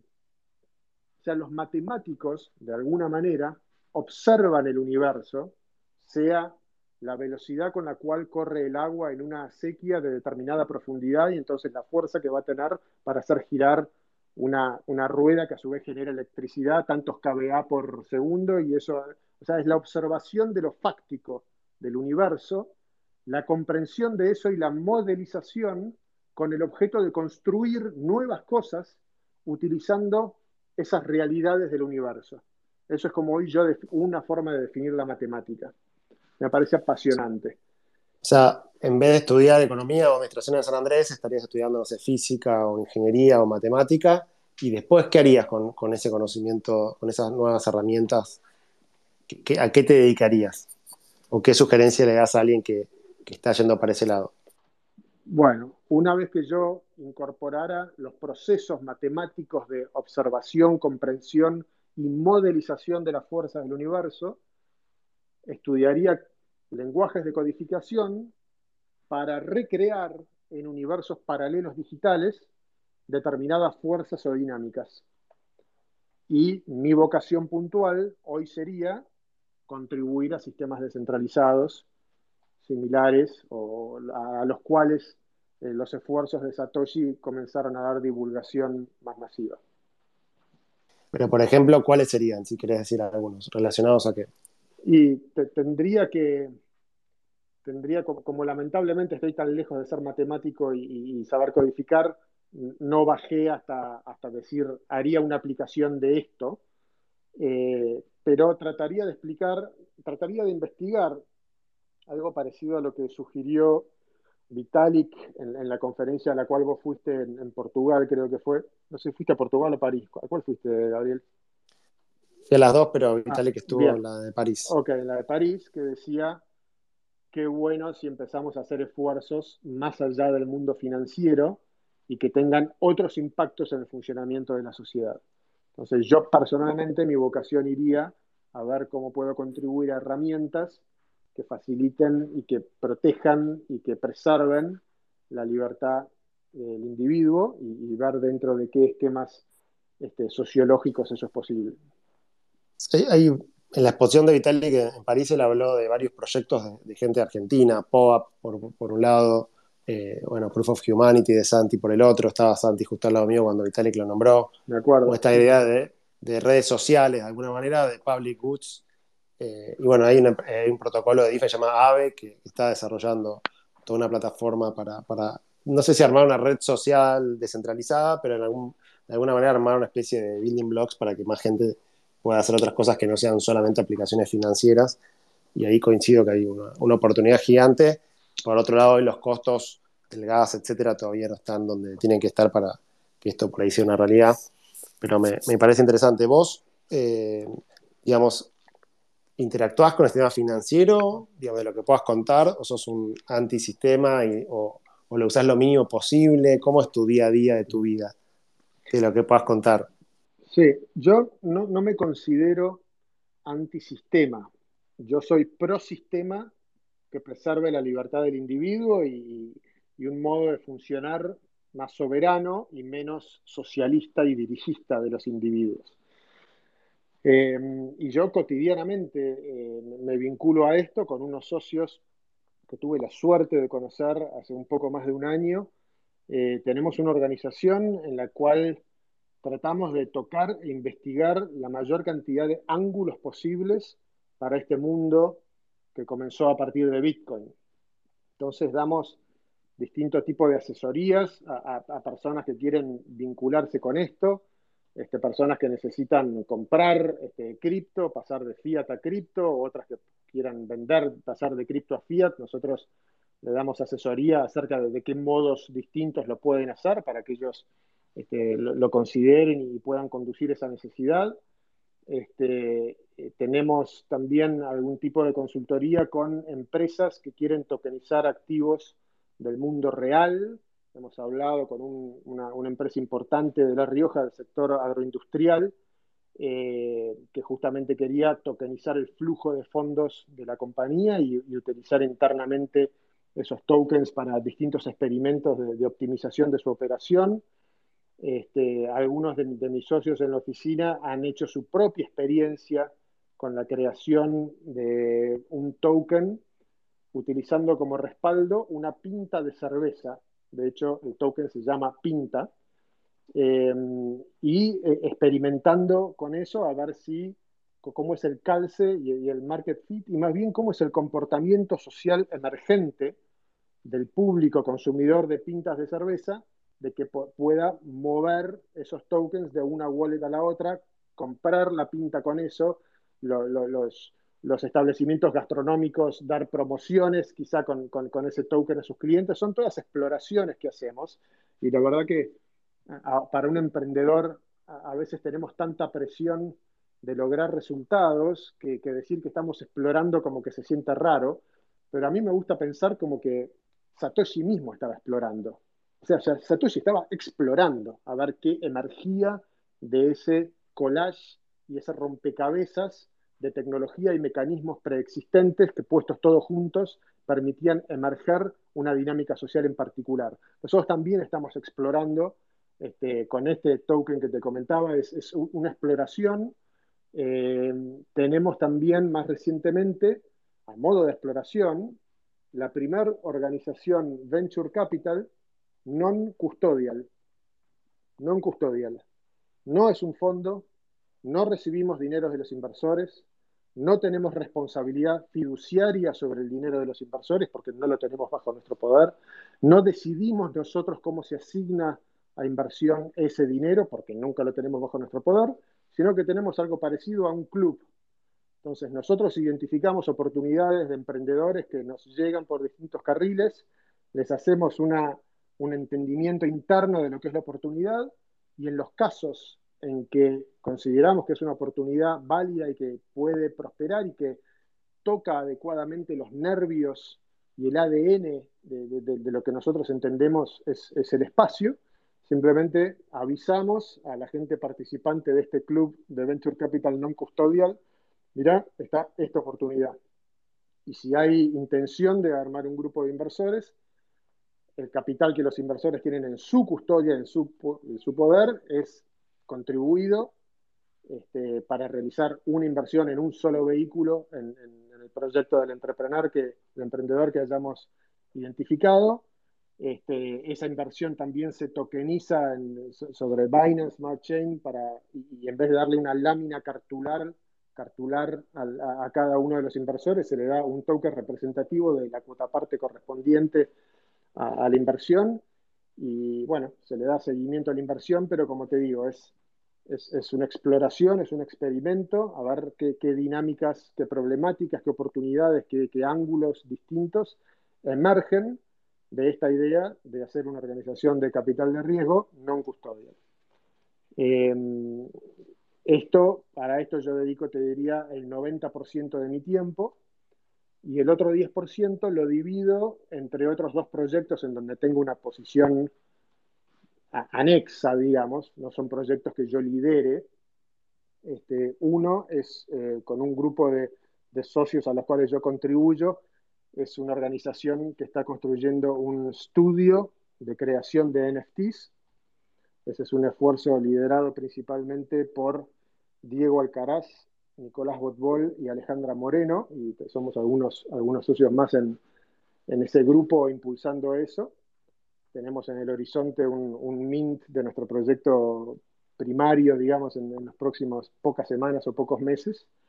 Y, la tercera actividad en la cual también tengo una participación anexa es en una central de medios llamada People, que es muy bastante de vanguardia en lo que es trazabilidad y medición de, conversión en, campañas de, de, publicidad y que tiene una vocación muy fuerte de meterse en lo que es el entendimiento de la media en este mundo descentralizado. ¿no? Todo lo que es IPFS, este, cosas similares a BitTorrent eh, y, entender cómo es el seguimiento del éxito de las campañas en, plataformas publicitarias que tanto conocemos del mundo 2.0. Eh, yo, nada, formo parte de un grupito chico ahí en la empresa que, trata de ver cómo se generan, cómo se genera valor desde las herramientas 3.0 en el mundo del advertising, ¿no? Por supuesto, siempre del lado de los principios de, ZK, Zero Knowledge Proof, o sea, no doxeando a los clientes este, de manera innecesaria o excesiva, eh, sino teniendo inteligencia acerca de, sus movimientos y, monetización de contenido y cosas por el estilo. En Rey no, cuando eh, contabas un poco lo que vos veías sobre el tema de no custodial, también hablaste de los nodos, una cantidad de cosas que lo que pasó ahora en Canadá, creo que fue un muy buen timing cuando lo comentaste vos, te anticipaste un poco a lo que se venía. Eh, en un momento alguien te preguntaba por el tema de, bueno, ¿cómo hago para aprender sobre Bitcoin, sobre, bueno, sobre lo que estamos hablando de cripto en general? Y creo que diste una respuesta como algo así como que está todo en YouTube, es cuestión de tener ganas de aprender. ¿Seguís pensando lo mismo o te parece que hay alguna recomendación un poco más, más puntual? No, sigo pensando lo mismo y cada vez lo pienso más, de que el, todo el conocimiento que cada uno de nosotros quiere incorporar está disponible para ser incorporado. Eh, el ejemplo que di, creo, en ese momento en, en Reddit Nova fue el de Elon Musk. O sea, ¿cómo me explicás vos a mí que Elon Musk, teniendo un título, no sé si era de ingeniero de una universidad irrelevante de Canadá, logre hacer una organización que alcanza objetivos tan ambiciosos que la NASA misma no puede alcanzar? O sea, ¿cómo me explico que la NASA tercerice en la organización de Elon Musk operaciones que ellos habían abandonado en la década del 80 y que ni siquiera quieren impulsarlas internamente, con todo lo que es el presupuesto de la NASA, con la capacidad mental de los ingenieros que tiene la NASA, con la determinación político, el impacto geopolítico que, puede tener que la NASA haga o deje de hacer determinadas cosas. Entonces, si Elon Musk logró construir un, sistema de conocimiento como el de SpaceX, y todavía tuvo tiempo para hacer Tesla y todavía tuvo tiempo para hacer el resto de los proyectos que hace. Eh, googleando, básicamente, y preguntando a las personas adecuadas, y leyendo los libros adecuados, y buscando las fuentes, o sea, ya sé que nosotros, o por lo menos yo, no tenemos la capacidad inmensa intelectual que tiene Elon Musk, pero ese modus operandi es el que yo eh, priorizo y en el que creo y en el que pienso cotidianamente en relación a mis tres hijos. Tengo tres hijos de 14, 12 y 9 años y me pregunto seriamente cómo va a ser la plataforma formativa que va a ser mejor para ellos cuando terminen el colegio secundario. Y no tengo claro que sea una universidad. O sea, la universidad da muchas experiencias convenientes y positivas de socialización, interacción, ordenamiento mental, tener proyectos a una fecha determinada, da formación. Pero bueno, nada, este, también es una formación premasticada por otros y son cuatro años muy valiosos de tu vida, ¿no? ¿Cómo no, no un poco esto lo que decías antes de que estudiarías matemática, programación, o, lo estudiarías por tu cuenta cuando te preguntaba a título personal? Ahora cuando hablas de tus hijos decís, bueno, hay un costo de oportunidad de ir a estudiar alguna carrera más formal.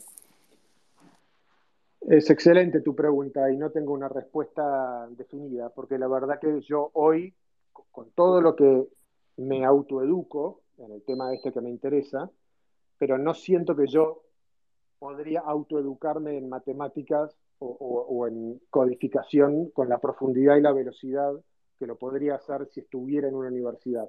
Así que ahí me agarraste, no, lo tengo definido. Eh, quizás algunas vocaciones estén facilitadas en un contexto universitario y otras no tantas. Yo te digo la verdad, estudié administración de empresas y hoy mirando para atrás, creo que fueron, eh, fue un costo, o sea, estoy contento con mi vida y con todo lo que salió de allí. Pero yo tenía profesores que me enseñaban en administración de empresas un librito que se llamaba Los sombreros de De Bono. Entonces decían que en una reunión uno tenía el sombrero del optimista y otro el sombrero del pesimista. Y nos hacían hacer un role play para ver cómo uno era optimista y otro pesimista y después cambiar. Y eso duraba los 50 minutos de la clase. No sé si daba para que eso esté en la currícula de, una carrera universitaria. Y bueno, y así otros tantos que medio como que no, no, no. podría haber hecho un uso más eficiente de, mi tiempo, eh, creo, eh, en relación a, bueno, muchas de las cosas que terminé viendo en la universidad. ¿no? Creo que Elon Musk estudió en la Universidad de Pensilvania, en Filadelfia, física y economía al mismo tiempo, entonces se llevó por ahí en cuatro años toda la cajita de herramientas de matemática y también de cómo funciona una empresa para hacer sostenible un negocio. Bueno, no es muy fácil estudiar las dos carreras al mismo tiempo, pero bueno. Y después, obviamente, aprendió por su cuenta. Tenés razón, tenés razón, eso me había olvidado de que había pasado por ahí. Me, había quedado con la época en que se mudó a Canadá desde Sudáfrica y que había, había, había empezado a estudiar otra cosa. Pero es verdad lo que vos decís, no, no lo recordaba.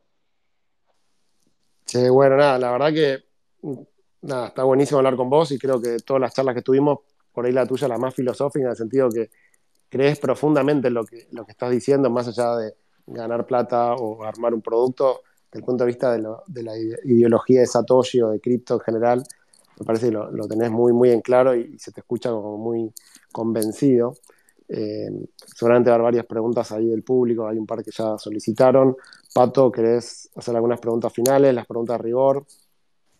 Sí, la pregunta final que te haría, Constancio, es eh, ¿dónde es que te formás hoy en día? O sea, este, sé que sos un estudioso del mundo cripto. ¿Qué, ¿Qué recursos estás utilizando hoy para formarte? ¿O dónde buscas información generalmente? Yo hoy tengo dos canales muy importantes para mí. Uno son audiobooks y el otro son podcasts. Y lo que decidí hace un tiempo ya, algunos años, es que ciertas actividades de mi agenda cotidiana, de mi día, eh, iba a, a, multiplicarlas en eficiencia. Entonces, concretamente, el tiempo que paso en el gimnasio y el tiempo que paso manejando para ir a la oficina no pueden quedar ahí solamente. Entonces, al mismo tiempo que estás en la bicicleta fija y al mismo tiempo que estás manejando, tengo que estar escuchando algo. Entre el gimnasio y, el tiempo de manejo, para mí son tres horas por día. Bueno, ya que estamos, ¿qué, libro recomendarías y un podcast que recomendarías? Vamos a ver, espera que agarro el teléfono. Mira, eh, te voy a decir en términos generales los que yo creo que son los dos libros más importantes que yo leí o escuché en mi vida. El primero es La rebelión de Atlas, de Ayn Rand. Es eterno el libro, lo estoy escuchando ahora, pero, o sea, es, un antes y un después, después de leer ese libro. Y, la verdad que cualquier persona que quiera formarse profundamente para mí en los principios de la libertad y la producción y cómo avanza la humanidad en términos generales, ese libro lo tiene que leer o lo tiene que escuchar. Si una persona llega queriendo transitar los caminos de los cuales estamos hablando, ¿no? Como te digo, si una persona tiene intereses distintos, ese libro puede llegar a ser irrelevante. Pero si estás por los caminos que estamos transitando, eh, La rebelión de Atlas es, un, libro importante. Y el segundo libro, perdón, ¿me están escuchando? Sí, sí, ah, sí, sí. El primero entonces, La rebelión de Atlas de Ayn Rand. Y el segundo es un libro que lamentablemente me parece que no tiene traducción al castellano. Yo lo escuché en inglés, que se llama en inglés The Creature, la criatura de Jekyll Island, la criatura de Jekyll Island. Y habla sobre la creación de la Reserva Federal. y todas las implicancias que eso ha tenido, no solo en otros organismos internacionales como el Banco Mundial y el Fondo Monetario Internacional, sino de toda una agenda geopolítica en el siglo XX y que llega hasta nuestros días, por supuesto, su impacto. ¿no? Entonces, eh, el libro habla, como te digo, de la Reserva Federal, se, llama en inglés La criatura de Jekyll Island. Jekyll se escribe J-E-K-I-L-L, creo, o Y, Jekyll Island. Esos son los, libros más importantes que he incorporado. Al, que tenga ganas de escuchar ese audiolibro o buscarlo en internet, ahí lo, lo pineo en un tweet para, para que sea más fácil. Gracias. Y después te voy a dar ahora otro título que es el libro referente a Bitcoin más importante que he leído, o más claro, que es un libro reciente. Se llama eh, un segundo.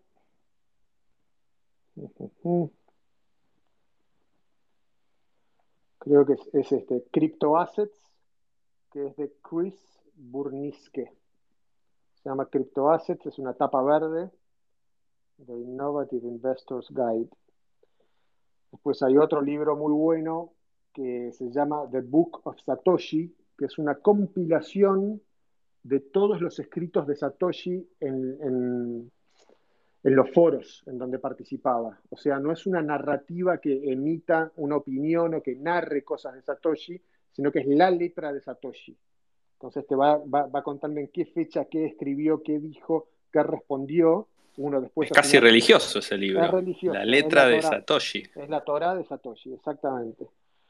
Eh, y finalmente, eh, para nivel introductorio, para mí fueron muy determinantes los tres libros de Antonopoulos de Internet of Money, que de vuelta no es narrativa escrita por él, sino que es una compilación de conferencias de Antonopoulos. Y son tres libros, volumen 1, volumen 2, volumen 3, tienen las el mismo título y tapas de distintos colores, celeste, violeta y naranja de Antonov. Eso para entender la, la macrovisión de Bitcoin. Y para ir más en profundidad, que lo estoy leyendo ahora, es Mastering Bitcoin, también de Antonopoulos, que uno a veces cuando lee unos reviews parece como que es un libro muy técnico, no lo es.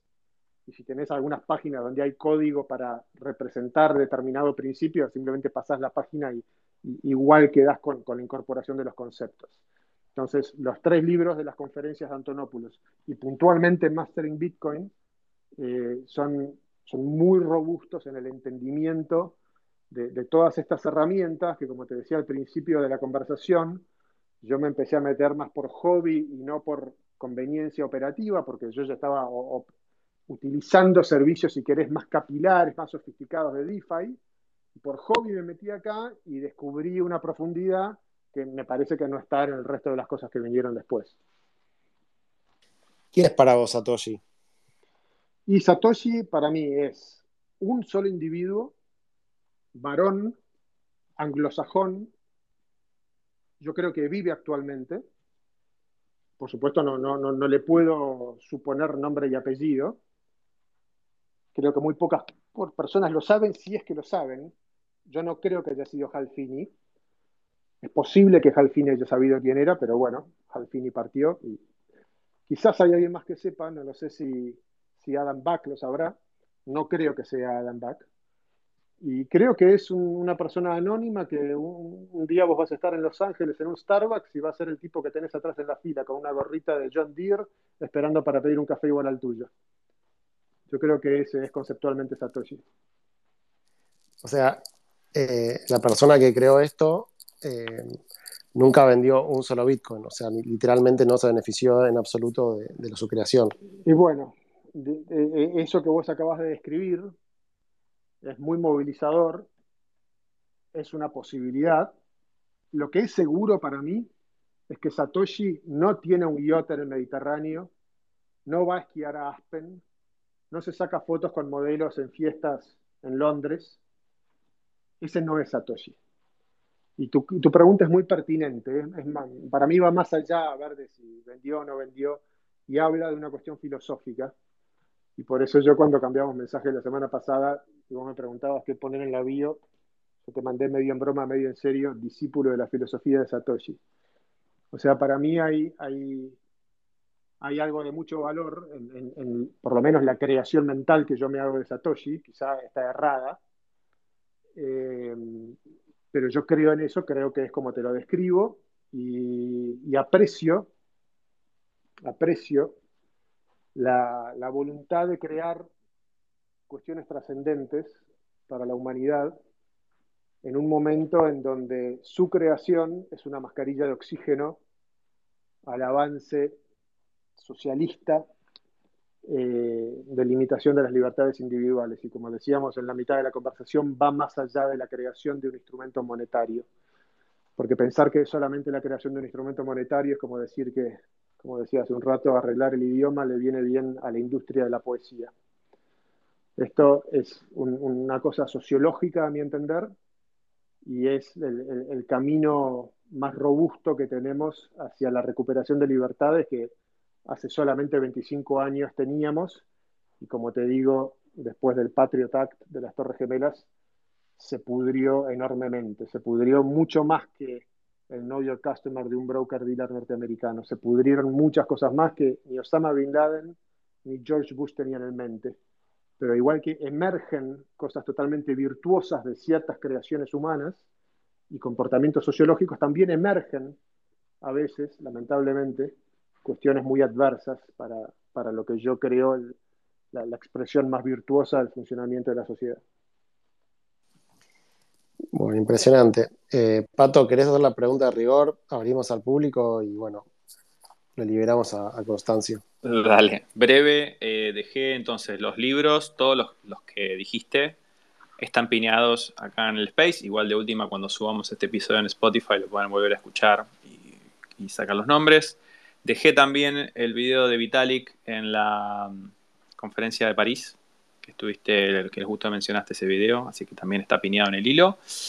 Y por último, la pregunta de rigor es, ¿qué recomendación le darías a Constancio de hace 10 años? Hace 10 años, en el año 2012, em, en este momento yo estaba, como les comenté al inicio de la conversación, en un momento muy angustiante de tener que cerrar y disolver el esfuerzo de la plataforma P2P, Wimba, que, había impulsado. Y, eso la verdad que si vos me preguntás en esa fecha, en esa fecha yo estaba consumido mentalmente y emocionalmente por ese proceso de tanta frustración, ¿no? Eh, la verdad que no hay mucho que yo pudiera haberle dicho a esa versión de mí mismo en ese contexto distinto de lo que estaba haciendo, que había, que había, que hacerlo y estoy contento que se hizo de esa manera, de manera ordenada y coordinada, ese cierre para no dejar cabos sueltos ni, cosas desarmadas o contingencias abiertas. Eh, no hay mucho más que le podría haber dicho a, mí, a mí mismo en ese momento. Ahora comprendo el espíritu de tu pregunta, no quiero dejarlo desatendido. Eh, no, te voy a responder una respuesta inmediata de decir que ojalá hubiera comprado Bitcoin, no, porque tu pregunta va también a otro ángulo. Y la verdad que yo te respondo que no le diría nada a, mi versión de del pasado que le hubiera dado un atajo o un shortcut a lo que era su propio proceso evolutivo y su propio proceso de comprensión de quién es de quién no es y de qué camino quiere tomar en su vida. Eh, los individuos, igual que las naciones, tenemos procesos propios evolutivos donde construimos en base a las proacciones que hacemos y luego el feedback que nos da el contexto de ese acto iniciador o de ese impulso que hicimos. Cuando te digo las naciones, es porque muchas veces yo veo en el pasado, ahora no tanto, mismo los Estados Unidos, un país que yo quiero tanto, intervenir en, países de otros continentes, o, digamos, en, guerras, en intervenciones, bajo la bandera de vamos a llevar a Afganistán a ser una democracia y que vean The Simpsons tomando una cerveza Budweiser. Y no, la identidad nacional y cultural, la historia de esa nación, sea Afganistán o cualquier otra, tiene una secuencia, tiene un hilo conductor, tiene, un, tiene una memoria propia.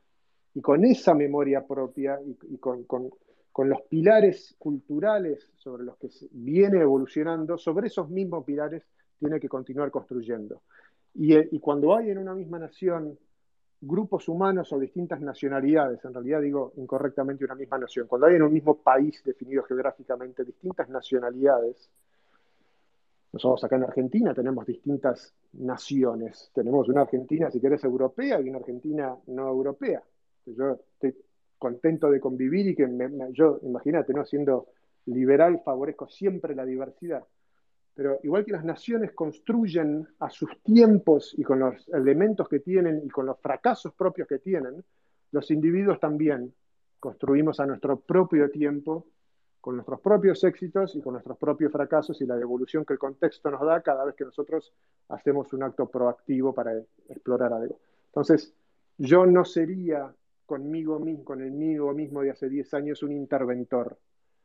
Y no, no, no, no, no lo quisiera llevar a, a, la democracia de ver los Simpsons y tomar una Budweiser si en ese momento tenía que hacer una cosa distinta que era lo que emergía naturalmente de aquel momento de conciencia mío. Así que no, no, me autointervendría, me, me, dejaría avanzar en mi propio camino de exploración y, de construcción en mis propios términos. Espectacular. Creo que es la, respuesta que más me gustó de todas las respuestas de los consejos de hace 10 años. Obviamente que muchos en chiste dicen, bueno, recomendaría comprar Bitcoin, recomendaría comprar Apple, Tesla, etcétera. Que eso está bien para el chiste, pero me parece que es muy, muy sensible la respuesta y muy, muy de imitar. Me pareció muy bien, porque eh, uno no, al menos yo reflexiono que uno no sabría con, la, con 10 años atrás, si uno le recomienda metete en esto, metete a estudiar matemáticas, por ejemplo, no sabría eh, si uno terminaría peor o en otro lugar distinto que no debería estar al que está hoy. Entonces. No, seguro que vas a estar uno distinto. Puede ser mejor, peor o lo que sea, pero Creo que lo que está bueno de lo que dijo Constancio es que creo que la primera vez que alguien lo dice, de que afectarías de alguna manera el árbol de posibilidades, no estarías ahora donde estás. O sea, si vos tenés un, un tweet muy, muy, muy, cada tanto lo repetís, que está buenísimo, un tweet de una imagen de unas ramificaciones. Sí, eh, no, es mío la imagen, pero explica un poco esto que dijo Constancio. ¿no? Si hubiese tomado otra decisión, hoy no estaría en el lugar donde está, y si está contento donde está ahora, mejor no haber cambiado nada hace 10 años porque si no, no hubiese llegado acá. Che, pues muy buena. Eh, Pato, ¿querés? Hay un par de preguntas, ¿querés habilitar el mic y vamos avanzando por ahí?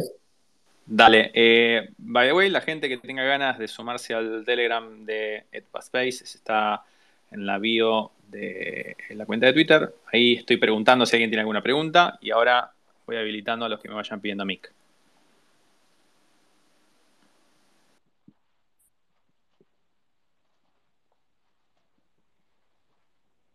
Si quieren ir pidiendo mic, los que tengan ganas de hacer alguna pregunta a Constancio. Acá tengo a Master Muñoz. ¿Cómo están? Muy buenas tardes. Si me escuchan bien desde acá, acá reportándome desde México. Perfectamente. Oye, pues muy interesante la plática, la verdad, eh, ángulos muy diferentes. Creo que ahí empatamos en, varias cosas en donde yo estoy metido. Yo he visto el reto, o sea, el, el, reto que es eh, la formación y la educación en este mundo que va tan acelerado. Hay una frase que a mí me encanta que una semana del mundo de hoy equivale como un año, ¿no? Del, mundo del siglo pasado. Entonces, creo que eso hace bien difícil la parte educativa.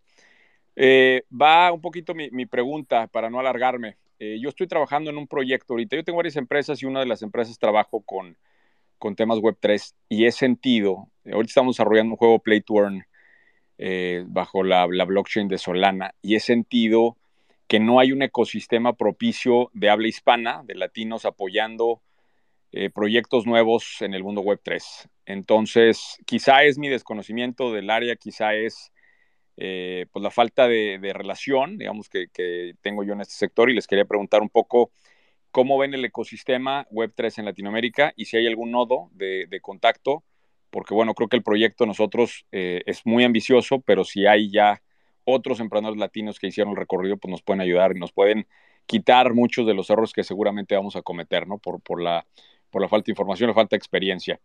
Eh, puestos y, bueno, nuevamente felicidades por el espacio.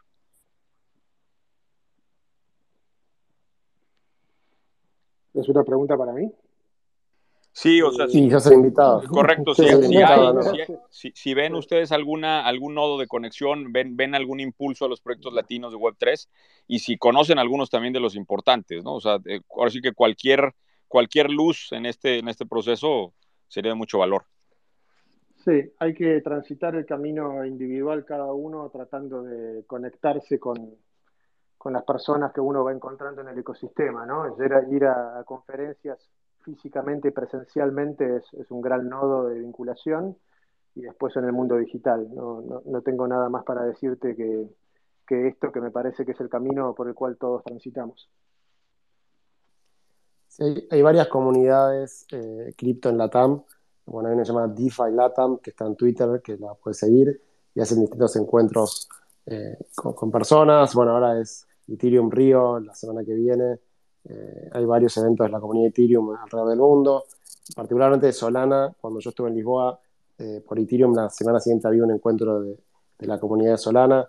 Eh, no sé si lo habría tan de Latinoamérica, sino que son cosas más globales, donde claramente igual los latinos se terminan juntando entre sí para ver algunas cuestiones que comparten. Pero me parece que Twitter es un lugar excelente para arrancar. Están, todas las comunidades tienen una cuenta de Twitter y a partir de ahí cada país hacen encuentros, meetups, así que eh, creo que DeFi Latam puede ser interesante, pero hay, hay, un montón. Y la verdad que, bueno, a mí lo personal, cada tres, cuatro meses, si puedo viajar a alguno de estos encuentros, vale la pena. Eh, después, si querés, ponemos un link con los que hay de Ethereum, o lo puedes googlear. Pero cada, cada blockchain, si querés, tiene sus, encuentros en distintas ciudades del mundo. Creo que este año es DevCon, eh, que es el evento más importante de la comunidad de Ethereum en Colombia. Eh, me parece que es una oportunidad espectacular en Bogotá para finales de año para, para ir. Eh, así que bueno, después ponemos, si querés, Pato, algunos links para, para que los puedan ver. Dale, absolutamente. Bueno, acá preguntan en el Telegram eh, para vos, Constancio, pensando para adelante, ¿qué cosas no negociás hoy en tu vida? Eh, no, no, no, es una pregunta fácil para mí para responder porque no, no la tengo pensada.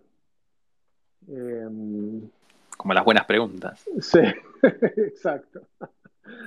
Este, la verdad que no, no miro desde la mirada de la exclusión, diciendo qué cosas no, qué cosas eh, o, o, sino miro más bien eh, lo que sí quiero incorporar. O sea, yo ya tengo mi estructura de vida, que por supuesto es dinámica y la, voy ajustando en función del tiempo, tengo mi familia, quiero ser un marido presente, un padre presente, quiero ser un hijo presente para mis padres eh, y para mi hermano Pablo, eh, quiero ser un socio presente y reliable, o sea, un socio con el cual se puede contar en, en, en mis relaciones este, profesionales y el poco tiempo que me queda en la vida es para, para, incorporar este conocimiento de esta temática puntual que a mí me interesa. Y si vos me decís cuáles de los elementos de tu estructura de vida, tal cual la definí recién, yo puedo dejar ir o suspender, y no, ninguna. La verdad que tengo una vida en este sentido estrecha y contenida. Va por un surco muy angosto, profundo, pero angosto, y no, no, no de ninguna manera le pondría pausa a estos elementos que te mencioné recién, familiares y societarios, este, y de algunas poquísimas amistades cercanas. Eh, y no, no, no dejaría ir nada de eso por, por, por, nada más, ¿no? Voluntariamente. O sea, voluntariamente no sacaría del tablero nada de lo que te mencioné para dejar entrar una cosa distinta. Y en ese poquísimo tiempo que me queda para, investigar y construir lo que, lo que a mí me interesa y me apasiona, muy concentrado, con mucho foco y, en, en, lo que es el purismo de la filosofía de Satoshi, por supuesto sabiendo que uno no puede ser excluyente de, de otros esfuerzos en el ecosistema que no necesariamente sean puristas, porque como te dije hace un rato, son creadores. Entonces, aunque no sea ortodoxo lo, que está haciendo desde el punto de vista de la descentralización, el anonimato, si es un creador y es un impulsor, eh, entra en ese carril y ese canal de interés vincular este, que tengo más allá de lo que, lo que te definía al comenzar la respuesta. Bueno, eh, me pareció espectacular la respuesta. Justo cuando estabas hablando se me ocurrió una última pregunta, porque no, tengo más preguntas de nadie, nadie pidió el mic ni, ni tampoco en Telegram. Así que la última pregunta que te quería hacer es, si lo tenés a Satoshi acá, si te aparece Satoshi, ¿qué le, qué le decís? Palabras de apreciación y agradecimiento y que para mí lo que él ha creado es más allá que un instrumento monetario. Es la, la, apertura a carriles eh, donde pueden tomar forma dinámicas sociológicas que exceden los beneficios monetarios de lo que él ha creado. Espectacular. Bueno, de mi, de mi lado no hay más preguntas, no tengo más comunicación de nadie del grupo de Telegram ni de Discord, así que si querés vamos cerrando. Ya vamos casi dos horas, nos excedimos un montón, pero la verdad que la charla estuvo súper interesante. Te súper agradecemos los dos por este, por todo lo que nos comentaste, todo lo que, la, visión que tenés de, del mundo cripto. Eh, Gab, no sé si tenés ganas de agregar algo. No, agradecer la, constancia, siempre está bueno escucharlo nuevamente y siempre nos llevamos alguna idea eh, interesante para seguir pensando, así que nada, gracias por el tiempo y, bueno, un abrazo grande. Bueno, amigos, con el mayor de los gustos, yo, yo tenía pensado dedicar este tiempo, así que con, mucho gusto lo hice, no, no, no, siento que me hayan sacado tiempo de más, por el contrario, y bueno, espero encontrarlos pronto en, alguno de los eventos del ecosistema para seguir cambiando ideas. Excelente. Gente, que tengan un excelente fin de domingo y nos estamos escuchando el próximo domingo. Adiós. Un abrazo. Chao, chao.